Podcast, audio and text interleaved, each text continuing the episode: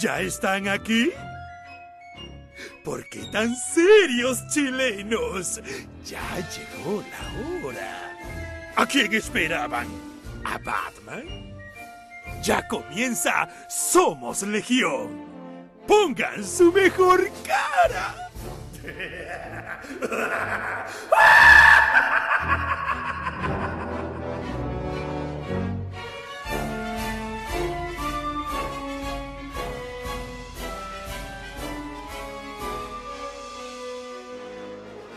Domingo 22.05 en esta oportunidad, con 5 minutos de retraso, estamos comenzando un nuevo capítulo de Web Show que le gusta a la gente. Esto es Somos Legión. En esta oportunidad, en un eh, formato completamente diezmado. ¿Cómo estás, Michael Grilovich, el ruso? Eh, hoy día vamos a ser los dos nomás.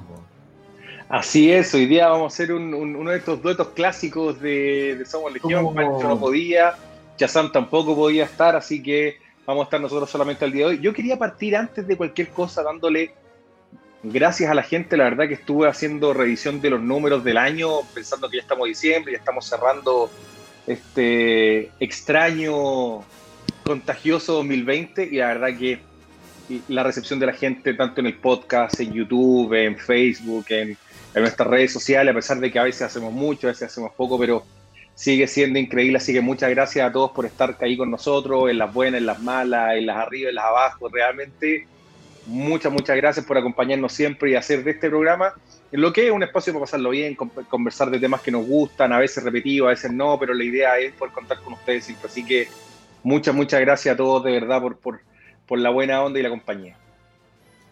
Así es, Ruso, una semana que ha estado marcada por... Eh por un hecho que golpeó eh, la industria, que no fue otra cosa que el anuncio que hizo eh, Warner Brothers de, que iba a estrenar, hacer todos sus estrenos, su tren normal de estrenos del 2021, de manera simultánea entre HBO eh, Max y salas de cine. Básicamente el modelo que van a instaurar ahora en diciembre con la nueva de Wonder Woman, que a propósito, sus, sus primeros visionados entiendo que han tenido muy buenas reacciones.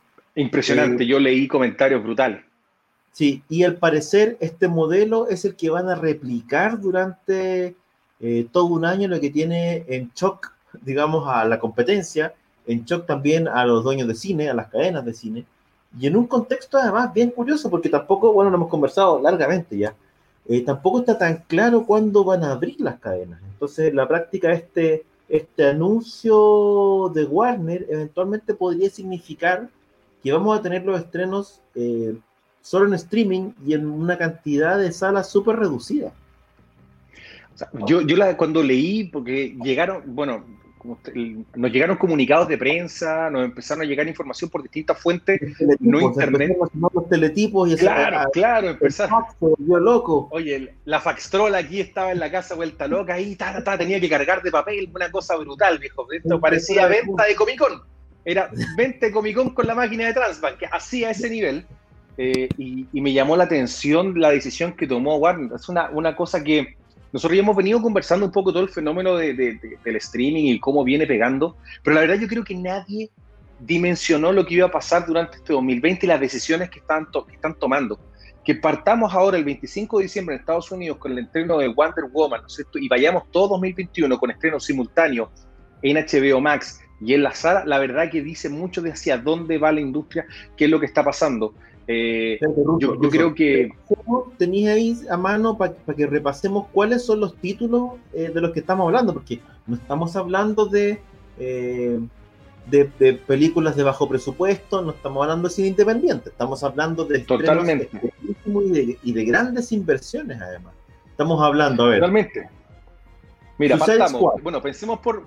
Partamos por, obviamente, la guinda de la torta este año que va a ser Wonder Woman, película que no se sabía que iba a pasar. 25 de diciembre, ya sabemos que se estrena el simultáneo HBO Max y salas de cine. Vayamos por la lista completa y después, si quieren, vamos hablando de las películas que obviamente a nosotros más nos interesan. Tenemos Escuadrón Suicida, Matrix 4, Dune, Godzilla vs. King Kong, Space Jam, Little Things, Judas and the Black Messiah, Tommy Jerry, Mortal Kombat, Those Who Wish Me Dead, The Conjuring, In the Heights, eh, Reminiscence, Malignant, The Many Saints of Newark, King Richard y Cry Macho. Serían el tren de estrenos que tiene, obviamente, Warner. A todos nos llama la atención lo que va a pasar con Escuadrón Suicida, obviamente Matrix, Dune, Godzilla, Space Jam, con esta nueva versión con LeBron James. Eh, y por supuesto Mortal Kombat y Tommy Jerry, las películas que yo creo que a nosotros nos llaman un poco la atención, y también The Conjuring, que son películas que, obviamente tienen una, una, una, fanaticada que siempre la va siguiendo, ¿cachai? Sí, pues Chile tiene una fanaticada más o menos grande, las películas de terror en general y del conjuro, por cierto. No es menor, no es menor, o sea, estamos hablando de, de, toda la carne de los amigos a la parrilla. Eh, hay que ver, bueno, obviamente esto va a impactar la, a, la, a las cadenas de cine por una parte pero por otra parte, en términos de lo que venía siendo la competencia en el, eh, a nivel de cadenas de streaming, eh, lo que está diciendo acá es pegar, o sea, pegar una cantidad de patadas en la cabeza a la competencia que es, es gigante, ¿cachai? No, es tremendo. O sea, de una u otra forma, yo creo que nadie se esperaba este anuncio porque querían ver qué iba a pasar con Wonder Woman. Recordemos que Wonder Woman ya había sido anunciada, ya sabíamos que venía en esto, pero todos entendíamos que iba a ser como la suerte de prueba. Decir, mira, vamos a cachar cómo nos va, qué es lo que vamos a hacer. Y resulta que ahora ya está todo anunciado, o sea, ya no te podías echar para atrás con esto. De una u otra forma son películas que están listas y, y es lo que se viene para adelante. Salió el, gerente general de, la cadena AMC, que es una cadena súper grande en, Estados Unidos, eh, a criticar duramente a Warner. Hay que acordarse también que la gente de AMC ya había tenido una pelea con la gente de Universal, ¿no es cierto? Porque estaban anunciando que iban a hacer todos los estrenos en digital, ¿cachai? Eh, por lo tanto, esto ya no es nuevo para las cadenas de cine, se tienen que empezar a preparar, ya no pueden, o sea, creo yo que no tienen mucho más que argumentar de vuelta. Esta es la tendencia. Hoy día no sabemos qué vaya a pasar. Todavía el tema de las vacunas, del COVID, un montón de cosas que están ahí eh, sin tener una, un resultado claro. Por lo tanto, claramente el 2021 hay que proyectarse a hacerlo bastante distinto. ¿Cachai? Eh, creo, que, creo que la verdad que nos sorprendió a todos y los coletazos fueron brutales. Yo creo que van a seguir estando por un buen rato. Hay dos puntos acá bien entretenidos que nos comentan de lugares distintos. Estamos recibiendo mensajes de los amigos Tuitero. amigo tuitero. Mira, primero Diego Venegas que nos dice saludo de Talca, saludo a la gente de Talca, vamos a estar cuando reabran el primer lugar donde vamos a ir, Talca, Estadio Municipal. Oye, eh, lo primero es eh, HBO Max, obviamente solo Estados Unidos en este momento, en, hoy día anuncian este tren gigante de estrenos. Si anuncian la apertura del resto del mundo, el combo es doble. ¿Cachai? Con la cantidad de plata que están invirtiendo en términos de títulos, a mí no me extrañaría que apuraran el, eh, el ingreso de HBO Max al resto del mundo, al menos a los países que les interesan más. Eso es una parte. Por otra parte, acá Moisés Villa, Villanueva, desde México, mira. Saludos Moisés, dice que dice que influyó en algo, o él ve que influyó en algo eh, que Teren no recaudó lo esperado en el cine. Totalmente de acuerdo. Ahora, Tenet sale en otro momento de la pandemia también, ¿cachai? Lo que pasa es que hoy día eh, tenéis en una parte del mundo el rebrote gigante y otra parte donde nunca ha parado, digamos. Entonces, Estados Unidos está complicado, Europa hoy día está complicada, Latinoamérica lo que se espera es que en los próximos meses vuelva a estar complicada. Entonces, de cierta manera, Warner lo que está mirando es, bueno, o capitalizo esto, tirándole eh, más carne a mi, a mi streaming, que básicamente es lo que estoy viendo que me va, durante el próximo año probablemente me va a seguir alimentando, o, o muero con mis estrenos un año más. Entonces, es como lo vamos a estrenar como sea. Es una decisión heavy, ¿cachai? Igual. Eh, pero por otra parte, claro, cuando nosotros pensamos en capítulos anteriores, oye, pucha, que Disney Plus, que le falta esto, que, bueno, que, que tiene un estreno cada dos meses, la cuestión pensábamos también en, en, HBO y decíamos, ya, se la jugaron con eh, el Snyder Cut, pero ¿qué más van a tener? Tenían cosas como producción. Con esto, en, la práctica, ya no le están pegando a Disney, le están pegando directamente a Netflix, que es el líder eh, eh, en el tema, ¿cachai? En términos de producciones originales y en términos de poder ver las cuestiones antes, que no encuentro heavy, Porque más encima hubo una. Netflix estuvo peleando con Warner por King Kong. Y de ahí viene todo este tema. Había una oferta arriba de la mesa de no sé cuántos millones, 400, 500 millones de dólares, si no un poco más, que estaban poniendo arriba de la mesa para poder sacar King Kong. Acuérdense que si bien es una producción que también que hacen con Warner, pero Legendary Studios, el que, Legendary Productions el que está detrás de, todo esto. Entonces, de una otra forma, los gallos se tuvieron que poner y decir, sabéis que sí, nos la vamos a jugar. Y dijeron, mira, si no, de una otra forma tenemos que irnos fuerte. Y se fueron, fueron fuertísimos. Eh, Warner tiene una gran ventaja sobre Disney, que tiene un tren de estrenos eh, mucho mayor durante el año, porque Warner tiene varios estudios que también eh, sacan películas, ¿no es cierto? Para ellos, además de HBO. Ojo que Disney tiene Marvel, es que esa es como su, su gran es ¿Sabes qué es lo que pasa? Claro, pero tú tenías un tema. Hoy día ni Marvel ni Star Wars tienen. La única película que tiene Marvel hoy día hecha para poder hacer esto es Black Widow. Que ya, Black Widow es una película que atraería público a verla en la plataforma de streaming totalmente. Pero no tenéis nada más hecho. Estáis apostando por las series que puedan venir. ¿Cachai? Obviamente, todo lo que es de WandaVision, lo que no es cierto, Soldado de Invierno y Falcon. Pero. Es que no mala, si tú lo pensás, no tiene malas series. Lo que pasa es que. No, no, si no tiene malas series. Porque si está hablando de WandaVision, debería irle bien. El Soldado de Invierno con, eh, con Falcon debería ir bien. Empezaron esta semana o la semana anterior el rodaje de la serie de Hawkeye. Debería irle bien. Sí. Tienen eh, en carpeta la serie de Loki. Tienen un montón de cuestiones súper buenas. El problema es que los pilló la cuestión medio. Eh, es que es el tema, los pilló en pelota. Habían empezado la producción cuando les, les, les, cortaron las piernas. También se supone que está eh, la nueva de, de, de, Thor, estaba, se supone que estaban, se alcanzaron a filmarla, entiendo que sí se filmó. Hay dos o tres películas de Eternals, creo que era otra. Hay dos o tres que quedaron ahí que no se, no se sabe mucho en qué estado están. Es el tema, pues, bueno. Están en pelota, ese es el tema. Tú hoy día tenés 17 películas de Warner que van a venir el próximo año, más contenido original de HBO. Estas 17 películas que estamos hablando ahora no cuentan todavía, uh, no estamos contando aquí a Snyder Cut. ¿Sí? Que Snyder Cut claro. su, lo sumáis como otra producción más, las series que están sacando, van a, volver, se van a poner a filmar ahora la precuela de, de, Game of Thrones que están haciendo, o sea, de una u otra forma, la cantidad de contenido que está inyectando HBO y la jugada que está haciendo con las superproducciones es súper fuerte. De una u otra forma, van a mover un poco la torta y yo creo que Netflix, yo creo que todo está hoy día medio puta, quedaron, quedaron golpeados con, con, el anuncio que, que, hace, que hace HBO, los mató, los mató a todos, ¿cachai? Entonces, Ahora, ¿en qué sí. sentido ruso? Porque entendamos cómo se reparte la torta, ¿cachai? La, la torta hoy día, en términos de, de, recaudación, es Estados Unidos, el externo local, porque básicamente no solamente se refiere a un retorno de plata, sino por el prestigio, ni siquiera hablemos de premios, pero sí del prestigio y que te vaya bien en tu, en tu, en tu el país, digamos. Después tenéis China. Si no te va bien en China, mejor no hagáis la película. Muchas veces ¿cachai? hay estrenos que se han salvado por la plata en China. Hoy día, la semana pasada, se estrenó esta película Monster Hunter, se llama. Que sí. quedó la con un chiste que tuvieron que sacarle de China y ahora no hayan que hacer porque se van a perder plata como locos. Eh, eso por una parte. Y de ahí el resto del mundo. Esos son como los, hasta donde yo me acuerdo, son como los, las divisiones en términos de recaudación.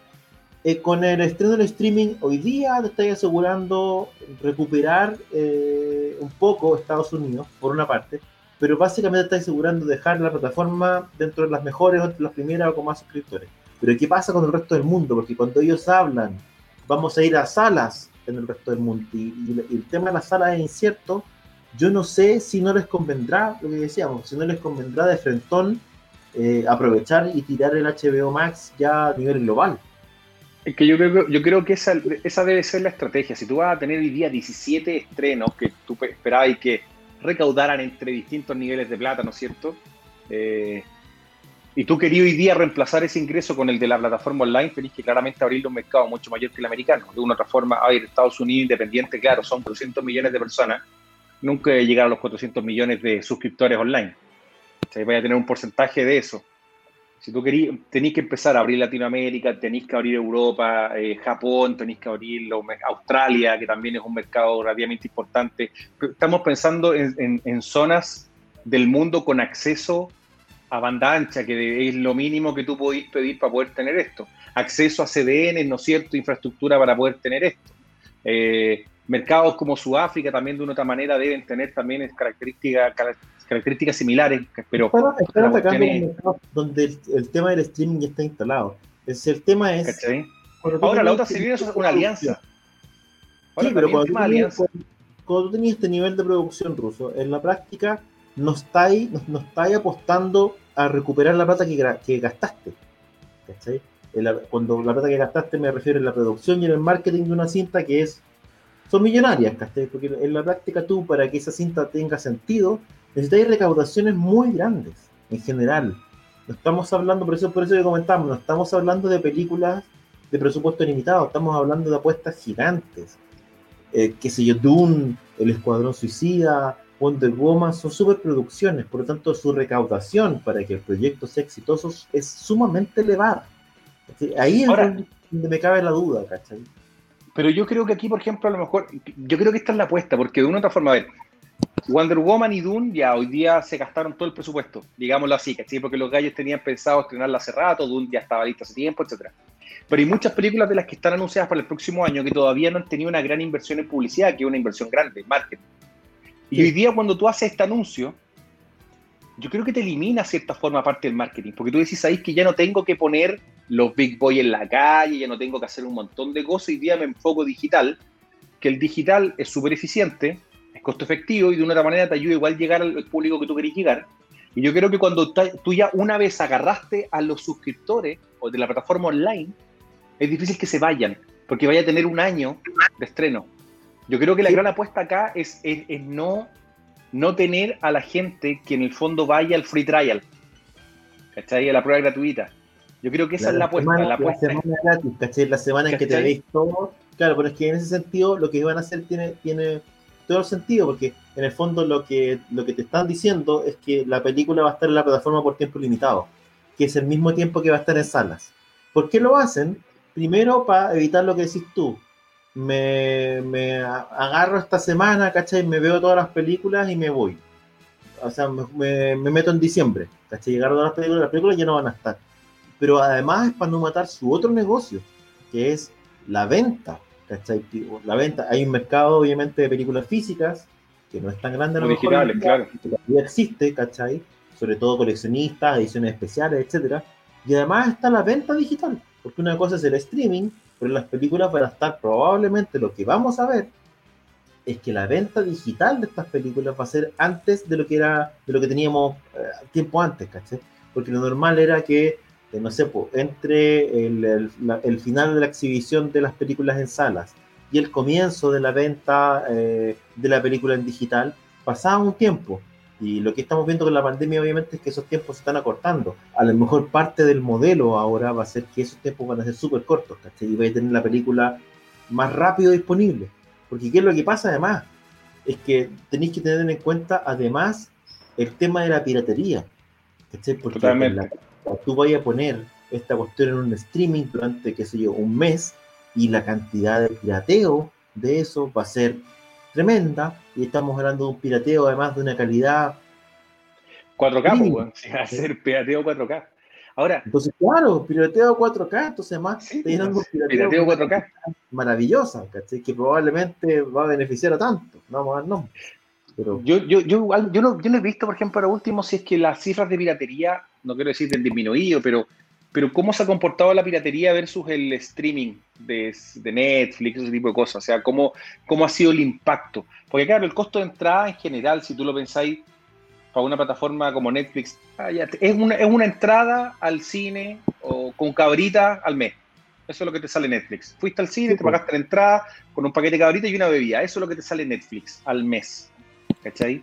Eh, puta, de una otra forma, un costo absorbible para mucha gente, no para todas, obviamente. Eh, pero tú decís, ya, ¿sabes qué puta? Entre estar bajando la película, la tengo la suscripción a Netflix, voy a tener muchas más películas de las que yo puedo descargar normalmente, u otras plataformas por el estilo. De nuevo, no tengo la respuesta. Me gustaría cachar qué onda en el fondo, a ver cómo, cómo ha ido, porque tiene que ser una curva que de otra forma tenga alguna relación, ¿cachai? Pero ¿qué pasa, Ruso? Es que cuando porque hay dos cosas, son cosas distintas. Una cosa es el pirateo, no sé, pues en general, mi impresión, a lo mejor estoy equivocado, mi impresión es que la gente tiende a piratear las cosas que no están disponibles. La gente estaba viendo acá en Chile de Mandalorian, lo veía y pirata porque no estaba Disney Plus, no tenía otra opción de verla, ¿cachai? No sé, pues hoy día están pirateando Tenet, por ejemplo, anda la versión de Tenet dando vuelta, porque la película no llegó al cine, no tenéis dónde verla, no ha llegado. y ahora recién el, lo que sí ahora salió la preventa, ¿cachai? Que llegó, la preventa digital, 10.990 está la plataforma de Apple. Estrena esta semana, probablemente Tenet ya va a estar disponible. Pero el tema tiene que ver con ¿cachai? Porque cuando tú decís ya, ¿sabéis que pirateada? Porque en el fondo no quiero pagar la entrada al cine, por decirte algo, y veo esta versión con cámara, con subtítulos rusos, con la gente tosiendo y parándose el baño, ¿cachai? ya, me la banco porque estoy desesperado por verla. Eso, eso es, o la película con poco efecto. Claro, con las películas.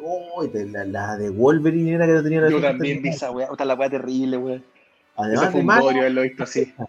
Pero bueno, el, tema era, es que eh, ya, en esos casos, tú decís, ya, este loco pirateó por X razón. Pero acá, en el fondo, la única opción de ver la película en tu casa eh, va a ser esa, a menos que tengas la opción de ir al cine, pero puede que los cines estén cerrados, ¿cachai? ¿Qué es lo que va a pasar ahora? Tenéis un mes de diferencia entre el estreno de Wonder Woman 84 el 25 de diciembre en Estados Unidos. No, es menos de un mes, pero, pero se estrena en enero en Chile, recién. Y en salas. ¿Cachai? Yo no sé si en enero vamos a poder ir al cine.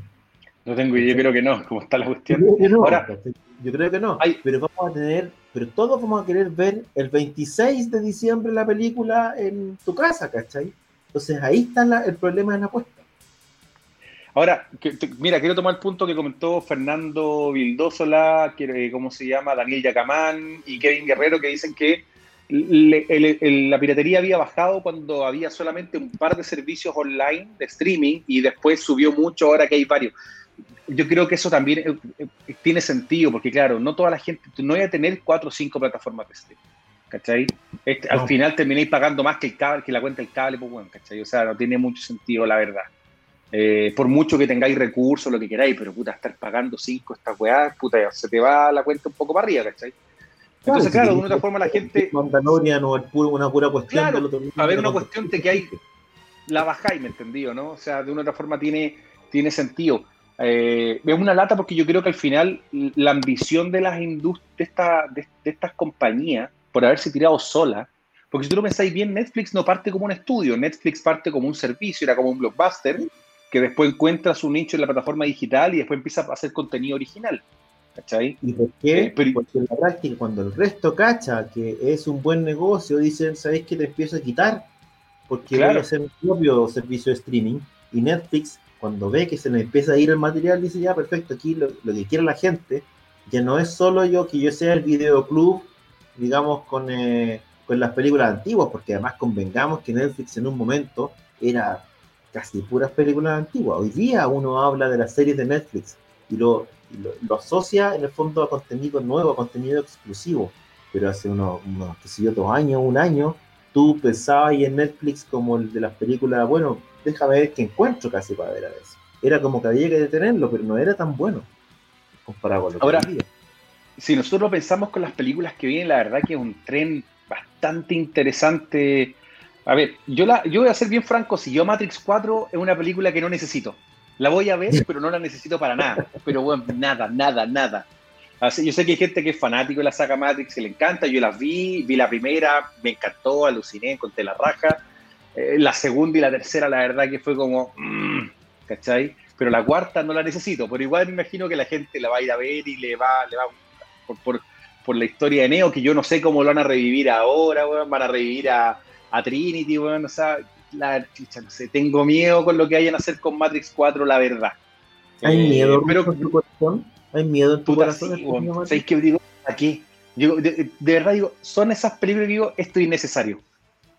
Totalmente innecesario. ¿cachai? No, desde, mi perspectiva. ¿cachai? Escuadrón Suicida, yo creo que todos tenemos ganas de verla después de un poco lo que pasó en DC Fandom, que de verdad dejaron la pala con con el panel se notaba que había mucha buena onda entre los actores, lo que está haciendo, lo que hizo James Gunn, de verdad que le dieron carta blanca y creo que Warner se la jugó. de ver Dune.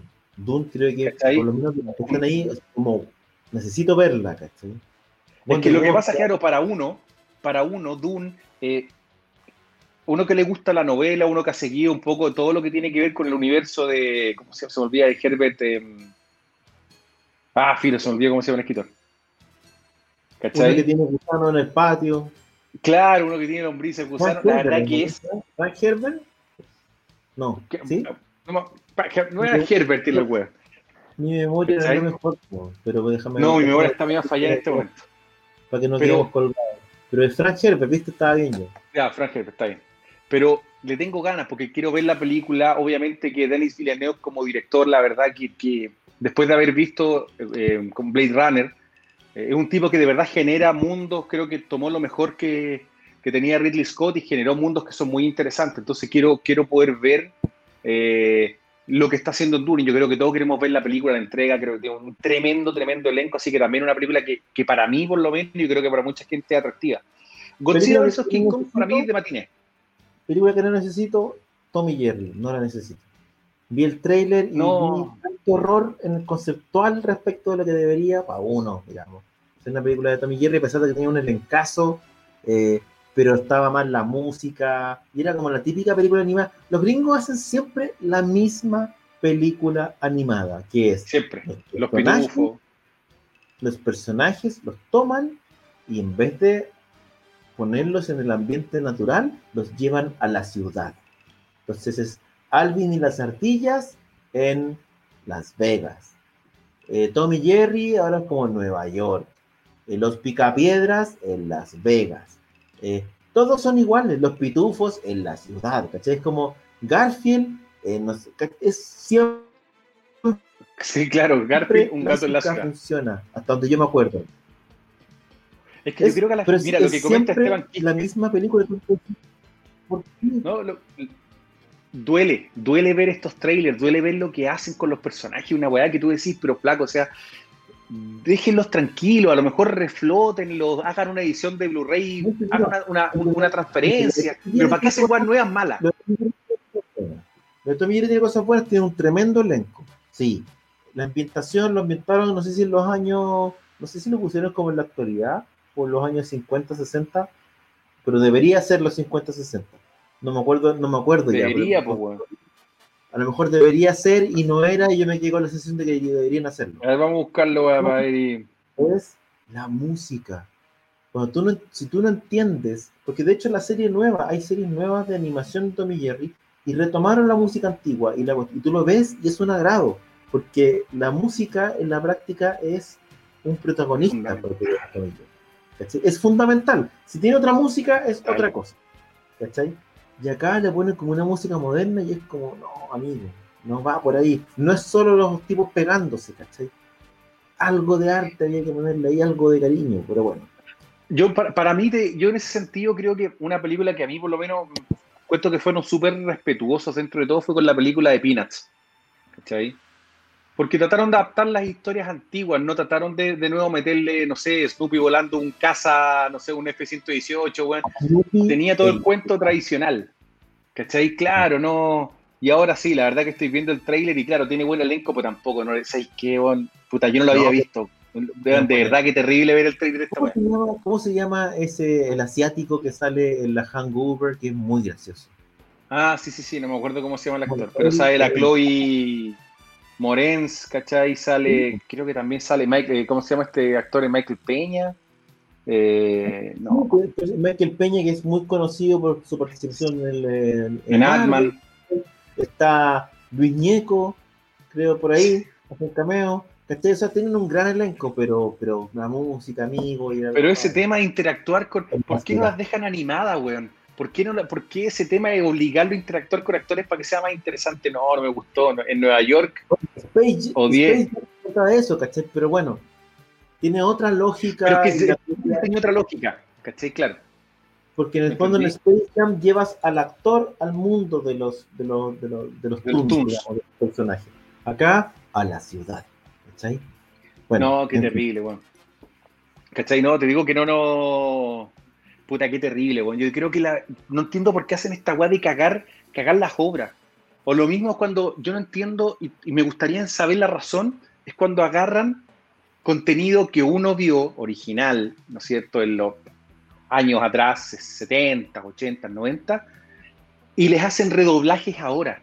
Por ejemplo, ver todo lo que es de Looney Tunes, lo antiguo, Ah, lo veis pero- ahora redoblado. ¿Por qué hacen esa weá? Mira, muchos Descargan géneros, las voces nuevas, weón. Por lo general tiene, tiene dos. Eso pasa, puede pasar por dos cosas. Primero, porque el material original eh, está en muy mala calidad y por lo tanto se hace un remaster, digamos, vuelven a salir los cortos. En la práctica lo que tú emites es una remasterización y no el corto antiguo, eso es por una parte. O porque las pistas de audio están muy dañadas. Al, momento de digitalizarlo de nuevo, claro, claro, claro. tener un nuevo producto. Ya no es, no, estáis viendo el mismo, el mismo reel, digamos, antiguo, la misma cinta, sino que es una cinta nueva remasterizada, por lo tanto hay que volver y no está la pista original. Y lo otro muchas veces porque perdiste los derechos. Eso me tinca también, que es un tema del hecho de las voces, del doblaje. Está obligado a hacerlo de nuevo, lo que siempre es una mala noticia para los fans de que lo vieron antes. Madre, o sea, claro, no, no vimos el capítulo de Leopold con un, Puta, que, weón. malo, claro, ¿cachai? No, mal este. esperando, porque además en, en, ese capítulo en especial no doblaban esa parte.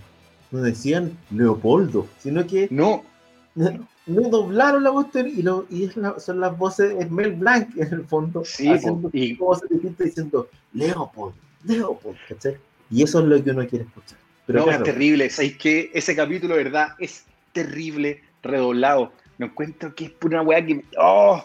Igual que, por ejemplo, yo te estaba buscando, estaba en, en, justo estaba en la, aplicación, en la aplicación de Apple TV, estaba viendo las películas que venden en iTunes y me encontré por aniversario, estaban todas las películas clásicas las antiguas de Looney estas, películas para VHS que salían, puta, y había unas películas en la raja, y cuando las pongo y están redobladas, era una wea así como, no, weón, ¿por qué?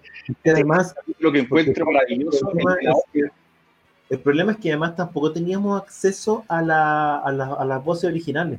Entonces tampoco te sirve verlas en inglés. Porque no es la voz que quieres escuchar, ¿cachai? que estás acostumbrado a escuchar o que te gusta escuchar. De hecho, Vox Bunny tenía, no sé, tuvo tres o cuatro personajes, personas distintos doblándolo. Hay uno que es el mejor, claramente. Hay uno que es la cagada, no hay uno que es la cagada. Bueno, un poco lo que pasa. Búsquenlo en YouTube, él, falleció ese, ese intérprete, pero búsquenlo en YouTube porque hay un tipo que es extraordinario. Ahí los otros un poco limitan, pero nunca lograron. En el fondo, el resto imita a Mel Blanc, no lo imita a él, porque este tipo que decía la voz de, de, de, principio era muy, muy especial. Buenísimo, además. Por eso digo que es lo mismo que la voz, cuando, cuando sacan, ponte tú, Garfield sin la voz de Sandra Larena. Chucha, uno que creció viendo Garfield y la voz espectacular. De hecho, el mismo, ¿cómo se llama? De, eh, no, espérate, ¿cómo se llama el creador de Garfield? Es de apellido Davis, pero se me olvida el, nombre. Jim Davis. Tipo dice que le encantaba la voz en español latino de Garfield. Hay entrevistas que dice, bueno, me encanta. De hecho, le gustaba más que la voz de Lorenzo Music y es harto harto decir, ¿cachai? Entonces, no, tu día veis esa cuestión y te juro que es una batalla.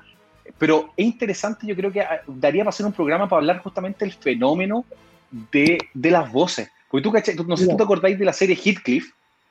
¿Te acordáis? que era como ese gato que ¿Tú cachai que la cagada que quedó con Heathcliff es porque muere Mel Blanc? Bueno, tú cachai que la cagada que queda con el personaje es porque muere Mel Blanc. Por eso que hay unas temporadas donde aparecen dos Heathcliff distintos. ¿Cachai? porque los gallos no hallaban cómo hacer para poder en el fondo reemplazar a, Mel Blanc, que, la verdad que el tipo era un talento gigante eh, y se murió justo la primera, al final de la primera temporada. Sí, pues, tenían lo que, lo, que pasaba con lo que pasa al final cuando, cuando desaparece Mel Blanc, porque Mel Blanc hacía las voces de todos, no era que hiciera una voz, hacía cinco voces, era todo. Era brutal. Entonces en la práctica tuviste que traer a varios actores para reemplazar a uno. Y eso es lo que les pasa hasta el día de hoy, ¿cachai? En general, un actor puede, tiene una o dos a veces, ¿cachai? Pero los hacía todos. Entonces, claro. Porque pues, yo tengo una, una, una, o sea, una anécdota familiar con, con, con, Garfield en ese sentido, porque nosotros sin saberlo, que no, no cuestión que cachar, Sandro Arenas era papá de una de compañera de colegio de mi hermana, de curso hecho. Mira. era chico y estábamos un día típica actividad del colegio, me entendí toda la cuestión, y estaban mis viejos, estaban, conversando, y nosotros éramos cabros chicos. De repente mi mamá dice, oye, puta, a mí me encanta Garfield, especialmente la voz de Garfield es la raja. Entonces, tipo que está al lado, mi mamá dice, oye, ¿en serio te gusta? Ah, mira. Y se pone a hablar como Garfield. Y todos los buenos que estaban ahí, que era un paloyo, así como que chucha esta weá. Y ahí el buen les contó de que era Sandro Arenas, que era el que hacía la voz, que trabajaba en Dinty, bueno, toda la guay y todo.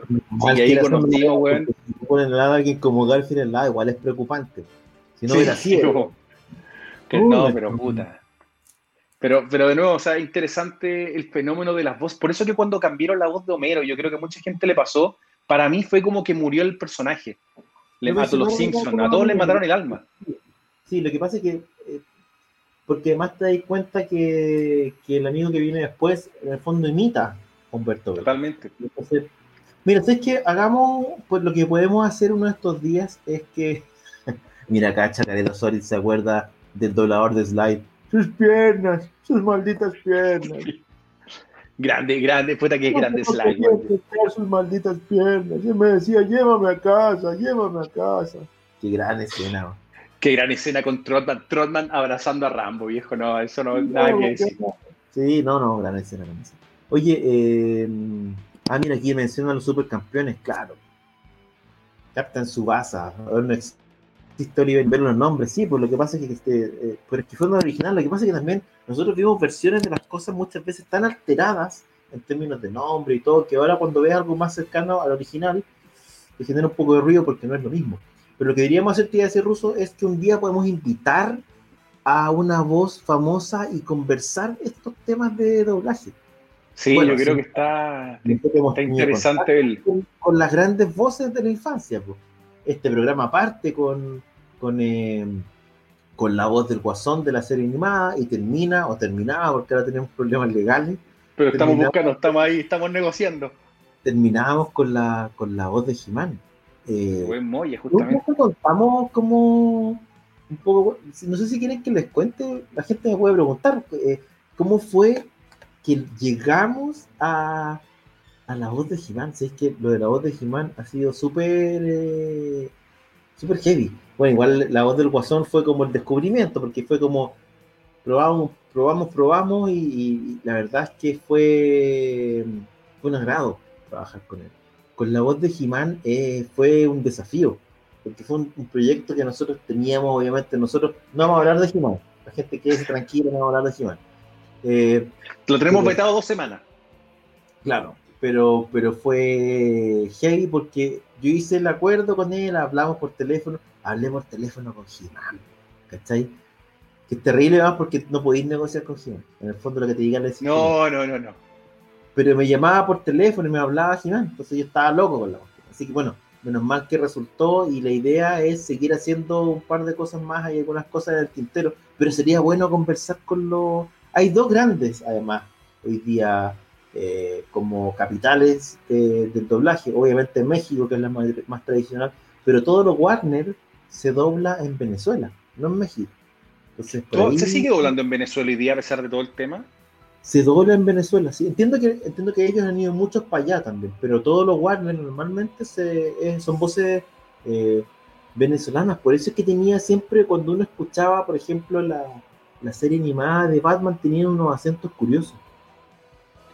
Claro, no era lo mismo que hicieron en México, que era tratar de neutralizar, porque los mexicanos lograron un tiempo, te diría que los Simpsons neutralizaron bastante los, eh, los modismos propios de México. Ahí Miguel, eh, Moisés Villanueva, perdón, nos puede comentar, pero, pero claramente en un principio bajaron, no había tanto ni güey, o sea, no existía mucho ni los órales, eh, ni los chavos, de repente se les escapaban, pero era normal y era casi parte del personaje, no era algo muy, muy fuerte. Eh, yo creo que hoy día sí, hoy día los Simpsons están mucho más, eh, tienen un toque mucho más local mexicano, que no es ni bueno ni malo, pero es, el, ¿cómo se llama? Eh, es el equipo nuevo que está trabajando con ellos. Batman tenía un, algo entretenido y la verdad que para mí cuando, cuando nosotros nos conseguimos el tema de, cuando justamente Frank nos hace la voz de, nos hace la intro del Guasón, fue una cosa tremenda. Es que aparte... ah, Frank es Batman, perdón. Es la, voz de, es la voz de Batman, la voz original. Frank es Batman. Hoy día la voz de Batman es el sobrino de Frank. Frank tiene sus años. Bueno, como, la, como por ejemplo, nosotros hablábamos de Francisco Colmenar, Colmenares, no, eh, Colmenero. Paco, Colmenero, sí. Paco Colmenero, ¿cachai? Eh, que es la, la, voz de los colorín colorados y toda esa weá que funcionaba muy bien. Pero cuando nos hicimos la voz del Guasón, la verdad que fue brutal, fue increíble escucharla, porque aparte, que aparte que lo hizo, de nuevo, era un, un Guasón muy bien logrado, tanto en español como en inglés, Mark Hamill lo hizo espectacular. Pero ahí tú te das cuenta cómo los gringos respetan más el trabajo del doblajista porque no lo tocan. ¿Cachai? O sea, no es como, ah, ya, bueno, se murió esto, lo vamos a reemplazar. Los Simpsons se murieron personaje y mataron al personaje, no lo dieron más. Eh, acá un poco, creo que en ese sentido todavía como industria nos falta tener un poco más de respeto por eso, o sea, no es llegar y cambiar. Sí, muchas de las voces las cambiaron. Rubén León, que es el, doblajista original de la, de la voz de la, del Guasón de la serie animada, volvió, si mal no recuerdo, fue para la película de La Broma Asesina, creo, pero normalmente no estaba haciendo todas las voces del Guasón y la gente lo, se acuerda mucho de él porque es una voz particular y como decimos, de hecho, Batman tenía como este acento medio Era, era venezolano, ¿cachai? es medio centroamericano, uno, ¿cachai? Porque no es. No sé si era Batman o Betty la Fea, pero. Tenía, no, tenía, tenía un. Porque tenía esa cosa como. ¿Cachai? Tenía como un acentillo. Y, le daba y le daba su toque. Yo, bueno, vamos a ver si podemos conversar ahí con alguno de los Rubénes. Rubén Moya, que es la voz de Jimás, que es tremendo. Rubén Moya estamos hablando de que ha doblado mil cuestiones. Puta, Rubén Moya, lo mismo Beto Vélez. Beto Vélez. típico. Sí, pues ¿cómo se llama este el típico que también que vino acá? Castañeda, creo que el apellido, no me recuerdo el nombre, que, pues, de, Goku. de Goku, que ha hecho también varias, bueno, las voces de, de, John McClane. Eh, vamos a ver. No, vamos por digo, o sea, es que resulta. tenido en México, ¿ah? En México es una industria. Yo, por ejemplo, para mí, una de las voces que yo tengo en la cabeza y que nunca me voy a olvidar es la voz del jefe en Super Agente 86. Sí, claro. para mí, esa voz era brutal. Una voz, pero e, era increíble cómo hablaba el jefe del Super Agente 86. No me acuerdo quién era. Ahí después lo voy a buscar, obviamente está en internet, pero yo tengo ese recuerdo de las primeras voces que me dejó marcado fue cómo hablaba el, el jefe, ¿cachai?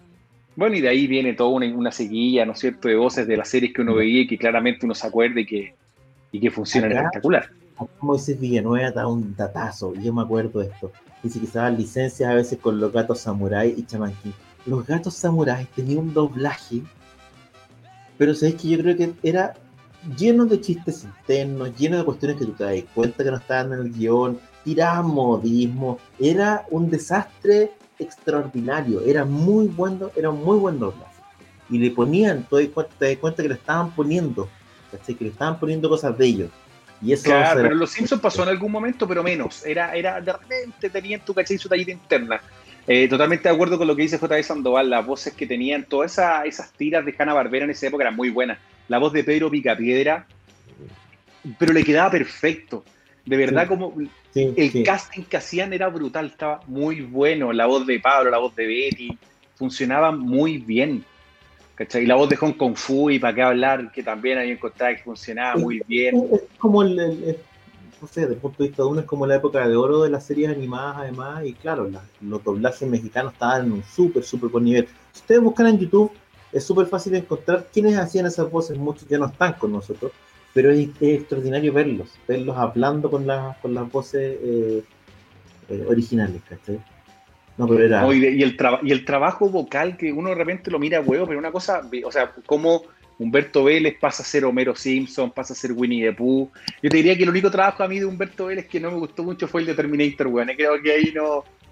¿No le pegó? Ahí como que no le metieron... No, ahí no me gustó mucho eh, Humberto Vélez de, Terminator en Terminator 2, weón. Creo que me, me un poco ahí. Eh, Pero dejémoslo para vamos a tener un invitado, dejémoslo. dejémoslo porque yo creo que es buenísimo hablar más de esto. Hagamos, hagamos el empeño de eso.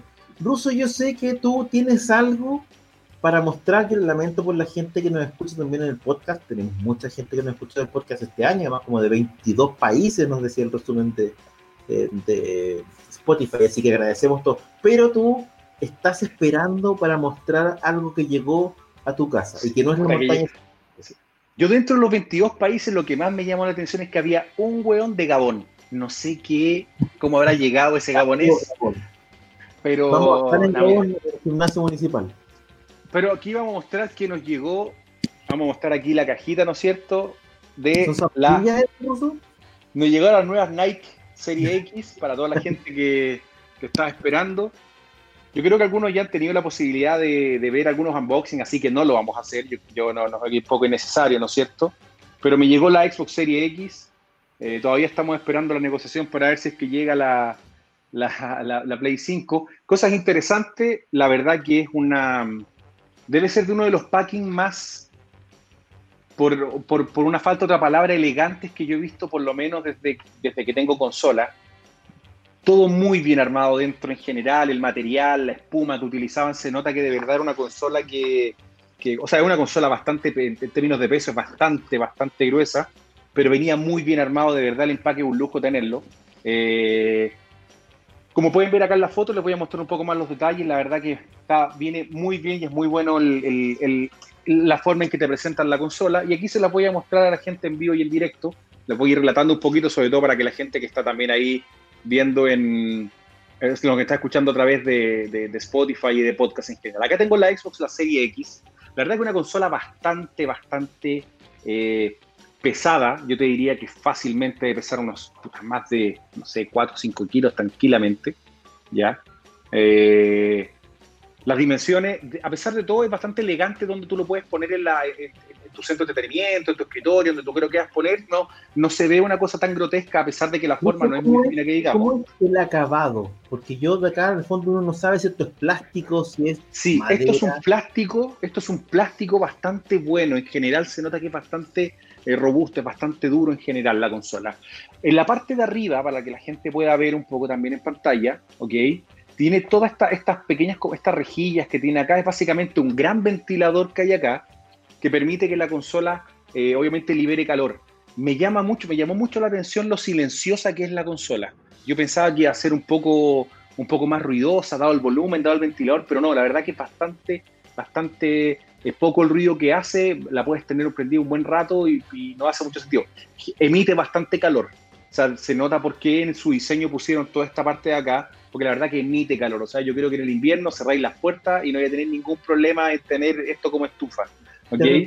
¿Te eh, todo mi curso? totalmente, un gasto menos y de hecho en parafina también. Acá ustedes pueden ver los puertos que tiene la consola, obviamente todas las salidas para, para que en el fondo acá están las tomas de aire, acá arriba está la salida, acá están las tomas de aire, lo que se generan los flujos. Dentro de los puertos que tiene, obviamente acá está el de HMI, el de corriente, que es bastante explicativo, tiene un puerto de red, tiene dos puertos USB de alta velocidad y acá viene el, el, mencionado puerto de expansión de memoria. ¿Ok? Esto básicamente es una expansión Seagate que ustedes pueden comprar de un giga adicional de la consola. Cuando ustedes la, la instalan inicialmente, es bastante rápido el seteo si que ustedes tienen la aplicación de Xbox en el celular. ¿Ya? Inicia sesión, o sea, ni siquiera tienes que iniciar sesión. Si ya lo tienes iniciado en tu teléfono, básicamente están en la misma red, haces un par de clics, ya la consola tiene tu inicio sesión y se empieza a, a, setear todo lo que tú necesitas, tanto para tu televisor, para tu centro de entretenimiento, lo que ustedes vayan a tener en, en la casa, ¿ya? Eh, cosa, a ver, un poco lo que preguntaban acá, oye, eh, ¿necesitas cambiar televisor? La verdad que, mira, si tú tienes un buen televisor Full HD hoy día vas a poder jugar bastante bien. Ahora, si quieres sacarle todo el provecho, claro, vas a tener que comprarte un televisor de una gama un poco más alta y no sé si tiene sentido hacer el cambio. Va a depender de cada uno y lo que tú quieras como experiencia en términos de, de, de, videojuegos en general, si le quieres sacar todo el provecho que hay. La verdad que sí necesitas un televisor de una gama bastante más alta porque para poder tener 4K 120 Hz o la tasa de refresco más alta, no son televisores de gama media, tiene que ser algo un poquito, un poco más, un poco más elevado, ¿cachai? Eh, carga rápido la consola dentro de todo, si tú lo tienes en el modo de inicio rápido, tú lo puedes, lo puedes poner en inicio normal, que te ahorra energía, o inicio rápido para que los juegos eh, partan más rápido y no tengan que, no tengas que salir, te puedas básicamente suspende la sesión y vuelves rápidamente a jugar, a jugar en ella. ¿Los controles son los mismos? Eso es lo que vamos a mostrar ahora. Vamos a mostrar el control que viene, que la verdad que en, términos de control hay bastante poca innovación. El control es básicamente, la forma es la misma, solamente cambia un poco las texturas que vienen en las partes de acá atrás. ¿ya? Cambia también la, la botonera del de la Polystation. No, es parecido al de la Polystation, te diría, no, no, tiene, no cambia mucho, pero mm, yo creo que Microsoft se la jugó en el concepto de decir si no está roto, ¿para qué arreglarlo? ¿ya? A diferencia de lo que yo estaba leyendo, por lo menos de la Play 5, que el, control háptico que, tiene es bastante, bastante eh, innovador, ¿cachai? Así que cuando yo lo tenga ahí lo voy a, espero tenerlo porque todavía no, no, lo tengo seguro, ahí vamos a poder probarlo y todo. Tiene un botón nuevo para compartir, cambiar algunos pequeños detalles, pero en general es el mismo control con la misma experiencia. Si la gente quiere, puede comprarse la suscripción de Game Pass, que la, te permite, por supuesto, eh, poder jugar una biblioteca grande de juegos, pero todavía no hay muchos juegos nuevos que saquen el provecho a la consola. ¿Ok? Em, si, usted, si alguien me pregunta, oye, ¿vale la pena comprármelo hoy día inmediatamente? A menos que sea un coleccionista, no. Yo soy bien franco, ni la Play 5, ni la, la Serie X. Oye, Spider-Man.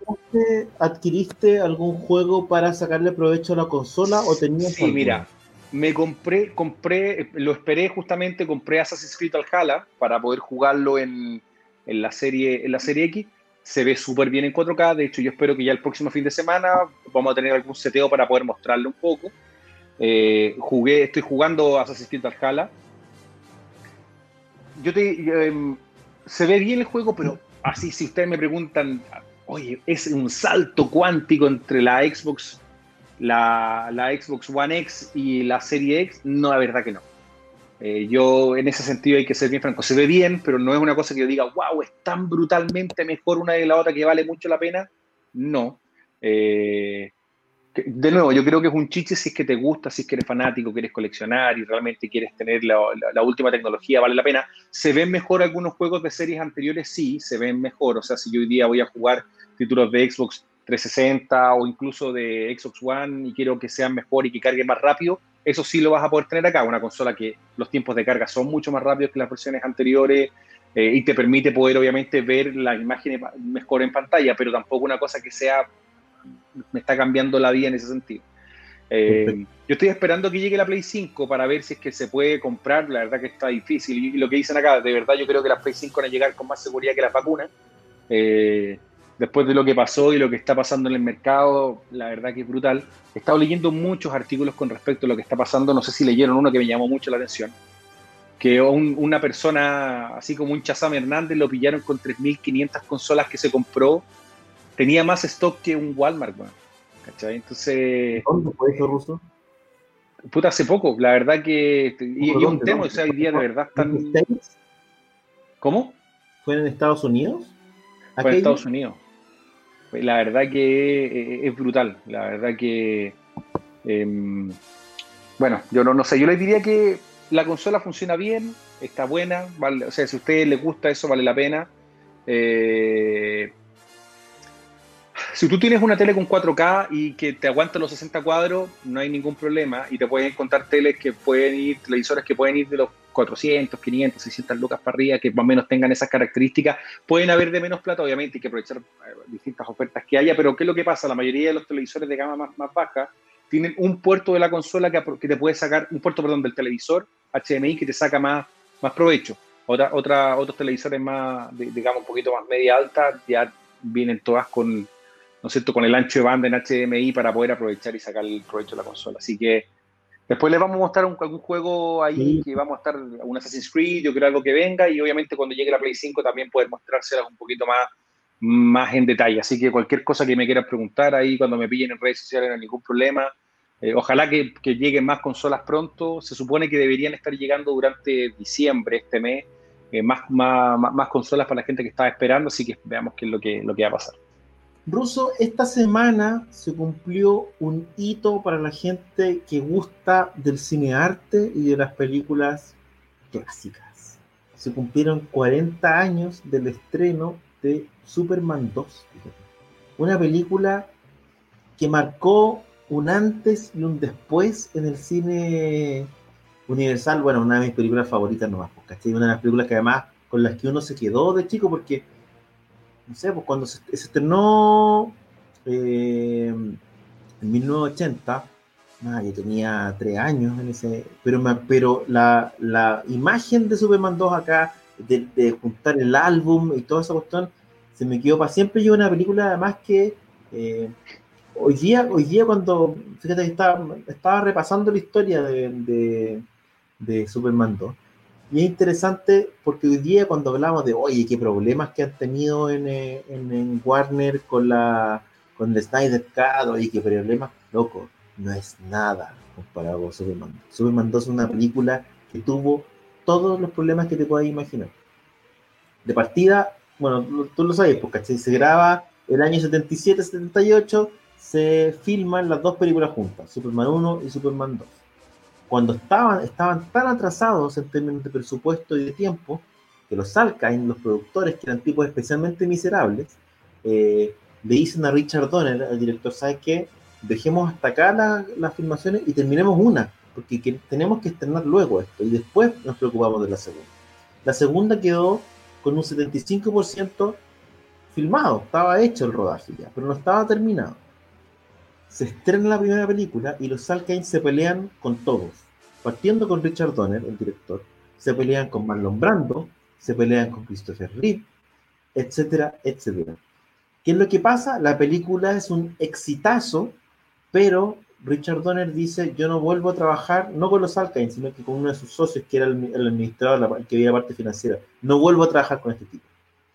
Y sacan a Richard Donner. Habían llamado ellos a eh, Richard Lester, que era un director cine conocido básicamente por comedias, dirigió eh, Los Tres Mosqueteros, dirigió las películas de los Beatles, etc. Inglés. Nada que ver con Richard Donner. ¿Qué es lo que pasa? Habían hecho una película antes con él y le debían plata. Y le dicen, ya, te vamos a pagar la plata, pero la condición es que nos ayudes a terminar Superman 2. Así se mete. Es un chantaje la weá, Pero mal. Se mete y sacan a Richard Donner. Y lo que pasa es que Jim Hackman dice, yo con este tipo no trabajo, me voy con Donner. Y se van, se empieza a ir todo el equipo de gente técnica, todos se van con Richard Donner. En ese momento los demanda Marlon Brando porque no por la película número uno no le habían pagado su porcentaje de las regalías que él había eh, negociado. Y eso genera que, bueno, le tengan, él demanda en la corte, gana la demanda, le pagan la plata, pero los, los y dicen, no podemos hacer que aparezca en la 2. Porque si lo ponemos en la 2, nos va a volver a demandar y vamos a tener que volver a pagarle, a pesar de que su contrato lo, le permitía. Se fue Jim Hackman, recordemos, por lo tanto, y había imágenes que todavía había que filmar. Entonces tuvieron que usar a un doble de Jim Hackman y alguien quisiera su voz. Además, tenían una demanda con eh, Christopher Reed, porque también al parecer no le habían pagado la cuestión. Tuvieron que, Christopher Reed los demandó, tuvieron que ir a juicio, tuvieron que ir a un acuerdo para que Christopher Reed pudiera volver a hacer retomas. Estamos hablando ya de tres años después de la grabación original. Dos años, dos años y medio, volvieron a hacer retomas para que Richard Lester pudiera ser el director. Eso implicaba, en términos de gremio, que él tenía que volver a hacer el principio y el final. Le agregan toda esta escena. Tuvieron que hacer un montón de malabares de partida. Todas las escenas que estaban asignadas para Marlon Brando las toma la actriz que hacía de la mamá. De la mamá, de Lara. agregan comedia, que en la película original no la tenía. Eh, agregan, qué sé yo, eh, toda esta escena del rescate en la Torre Eiffel todo eso, todo ese inicio nuevo, porque el inicio original era, era con Marlon Brando en Krypton, eh, lo tienen que eliminar y hacen otro, hacen otro, hacen otro principio y hacen otro final, todo esto del beso con la memoria, qué sé yo. Fue una película extremadamente difícil de hacer, el equipo original no quería trabajar con, con Lester, eh, fueron todos bien a contrapelo, estaban todos metidos en otros proyectos, por lo tanto, si uno se fija bien en la continuidad de la película es como el hoyo. Es como el hoyo, bueno, es terrible. En el largo del pelo y en el, color del pelo, e incluso en la contextura de Luisa Lane, cambia de escena en escena. ¿Cachai? Y es todo porque todo se hizo pegando pedazos. ¿Cachai? Y el tema es que la película logran hacerla con mucho del metraje de Richard Donner, con las nuevas escenas de Lester, y la película es un exitazo. Llega la raja, pues. Y en términos de crítica, les fue muy bien la película. Tiene, tiene un montón de detalles súper freak, ¿cachai? Eh, hicieron los Salkine, hicieron un acuerdo con Malboro, ¿cachai? Por eso es que cuando choca Superman con un camión, choca con un camión Malboro. Que por ley en Estados Unidos los camiones de cigarro no tienen marca, ¿cachai? Eh, aparece Luisa Lane fumando, ¿cachai? El personaje nunca fumó, pero por contrato con Malboro tenían que fumar, ¿cachai? Un montón de, de, de ese tipo de cuestiones. que hacen que la película que es tremenda, que es un clásico que todo el mundo la quiere y le gusta, y que de cierta manera dejó, dejó un montón de, estableció ciertos patrones para las películas que venían después, ¿cachai? Porque si bien es cierto, la, premisa de la primera película era eh, creerás que un hombre puede volar, la segunda era la aventura continúa, y en la práctica la gracia que tenía es que ya se había perdido la novedad, por lo tanto tenía que contar la historia. Y además tenía que doblar la apuesta. Si en la primera tenía a un hombre volando, aquí tenía a uno y a tres villanos.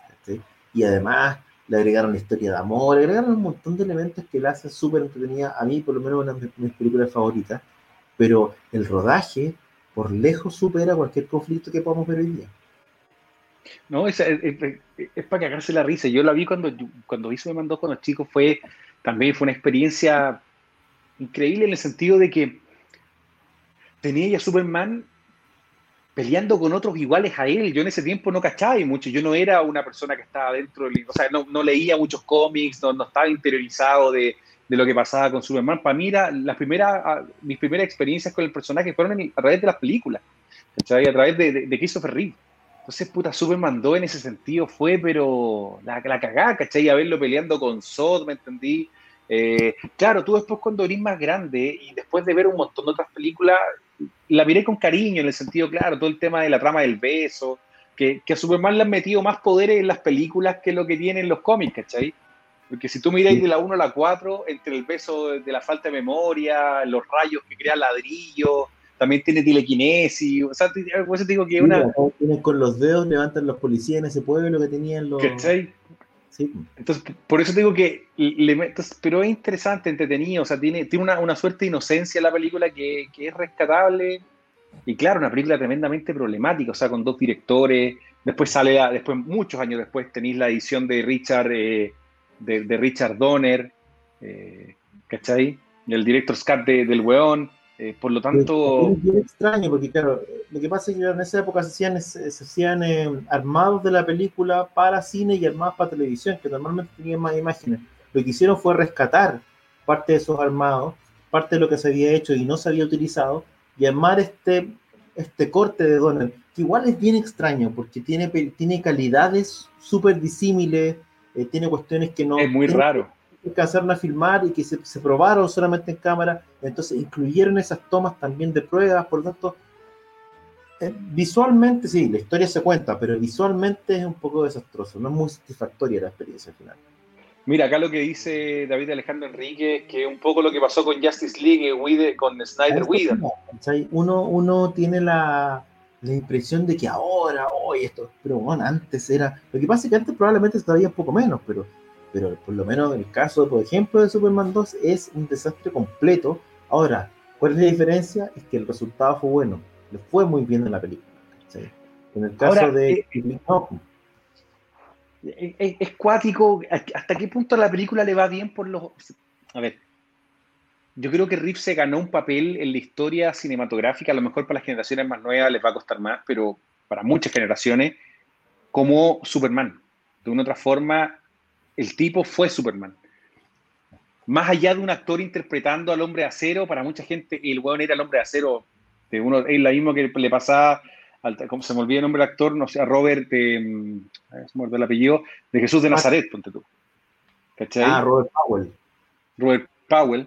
Robert Powell le pasaba que puta, el era, la gente para el era Jesús. Entonces yo creo que son ese tipo de actores que trascienden más allá y se empodera el personaje a un nivel brutal y hace que tú puedes tolerar muchas cosas. O sea, por ejemplo. pero, no olvidemos de Piensa lo que pasa en Superman 3, porque tú Superman 3 te cagáis de la risa, pero tenías Superman tomando, pues, weón. Bueno, esa es una película de Donner, ¿cachai? Y ahí se nota la comedia, y tenía a Richard Pryor, ¿cachai? Es otra cosa. Pero no deja de ser una película entretenida, me parece a mí, ¿cachai? Ahora, la 4 es un desastre y seguís teniendo el mejor Superman de la historia, pero no es suficiente para salvarlo. No, para nada, porque aparte ya tenía a Luisa Lane, ya está, Margot Key está, pero destruía, pues, weón. ¿Cachai? Estaba a dos copetes para ser Sacha Sam, pues, weón. ¿Me entendí? Eso cuatro ya. Oye, eh, terrible, pues, weón. A propósito de superhéroes, ¿cachaste que al parecer también he confirmado que la nueva película, la, tercera película de Spider-Man, incluiría una suerte de Spider-Verse con los otros Spider-Man, ¿vale? Es decir, con Andrew Garfield y con eh, Tobey Maguire. Está semi confirmado. Por ahí se filtró un video de una cadena ligada a Sony donde lo daban como por confirmado, después creo que lo bajaron, pero está muy, muy cerca. Al, parecer todos los rumores indican que va a haber más de un Spider-Man en la película, lo que sería igual es un batatazo, ¿no? Yo no sé qué opina la gente de la película, de las películas de Andrew Garfield. Eh, siempre he tenido esa impresión de que yo a mí me gustaron, encontré, o sea, no, son películas trascendentales, pero fueron entretenidas dentro de todo, pero no sé qué opina la gente de Andrew Garfield, no sé si les gustaba, como Spider-Man o no en general. Porque claro, las películas de Tobey Maguire, de, de Sam Raimi, de una otra forma nos trajeron, ¿no es cierto?, Spider-Man a la pantalla grande y de una forma que funcionó y con el estilo que tiene Sam Raimi que, que, es bastante particular y que dentro de todo a veces funciona. Y a veces no, pero... pero... que Sam Raimi tiene la Spider-Man 2 que es una tremenda película. Por eso te digo, brutal. La 1, viola. La 1 es una buena introducción de personaje y la 2 es la raja, una gran película con un gran villano y era muy, muy, la construcción de los personajes, porque eran personajes muy humanos, ¿cachai? Como, como con las motivaciones súper claras, ¿cachai? Tú, ¿cachai? ¿Cuál es la motivación de, de Octavio? ¿Cachai? ¿Cuál era su drama, además? Lo que le pasa con la señora. Eh, están muy bien hechas y las secuencias de acción y hablar. Creo que así simplificándolo mucho, en términos de, de mejor, el peor Spider-Man, eh, me pasaba con con Tobey que creo que su Peter Parker era mejor que su Spider-Man. Era muy buen Peter Parker, así como el tipo medio tontón, medio nerd, que se ve sometido a esta situación. Después con Andrew Garfield me pasaba al revés.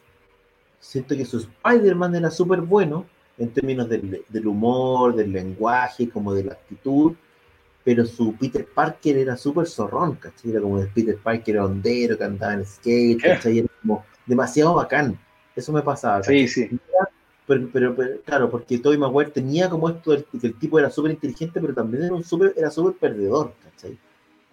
Eh, y creo que lograron una buena, una buena combinación entre con, el, con el Spider-Man que tenemos hoy día. ¿cachai? De partida porque es más cabro. No es Tobey Maguire de 35 años tratando de hacerse pasar por un cabro de 17, ¿cachai? No nos engañemos sino que de verdad cabrón, tiene como esa cosa, y, tiene... Como no es Arnold, maquillado. Claro, está bien hecho el cambio de, porque, porque Spider-Man tiene una personalidad más sebo, Tiene como, es más canchero, por decirlo. Está bien hecho el cambio. ¿Qué es lo que me molesta del Spider-Man nuevo? Eh, que al alterar demasiado su origen, lo dejaron como un. No sé, lo hicieron. Era como si siempre te acordáis, el perro grande y el perro chico de Warner Bros. sí, Spike, perfecto. Spike. Somos amigos, ¿no? Spike? Somos amigos. Ese que se le saltaba por el lado, así con Iron Man. Y esa era, era molesta. El tema del señor Stark, señor Stark, muy molesto. Pero aparte de eso, todo creo yo. Pero, eh, pero es que eso no es menor, porque de una otra forma, man, puta, a mí me. A ver, el Spider-Man actual no me un cuento que lo hicieron bien, lo, armaron un Spider-Man a la medida del, del, Marvel Universe, ¿cachai? Pero tener que bandejearlo constantemente, ya sea con Iron Man o con, ¿cómo se llama?, con, Happy Hogan, o como que le restas un poco de, de relevancia al personaje, creo yo. Eh, y está bien que Spider-Man sea, sea juvenil, lo que queráis, pero pero también lo que me falta a mí, me falta ese Peter Parker más, más inteligente. Eh, Peter Parker no es un hueón, ¿cachai? No, no, no necesariamente, y de hecho muchas veces él no quiso estar en los, en los, Vengadores, ¿cachai?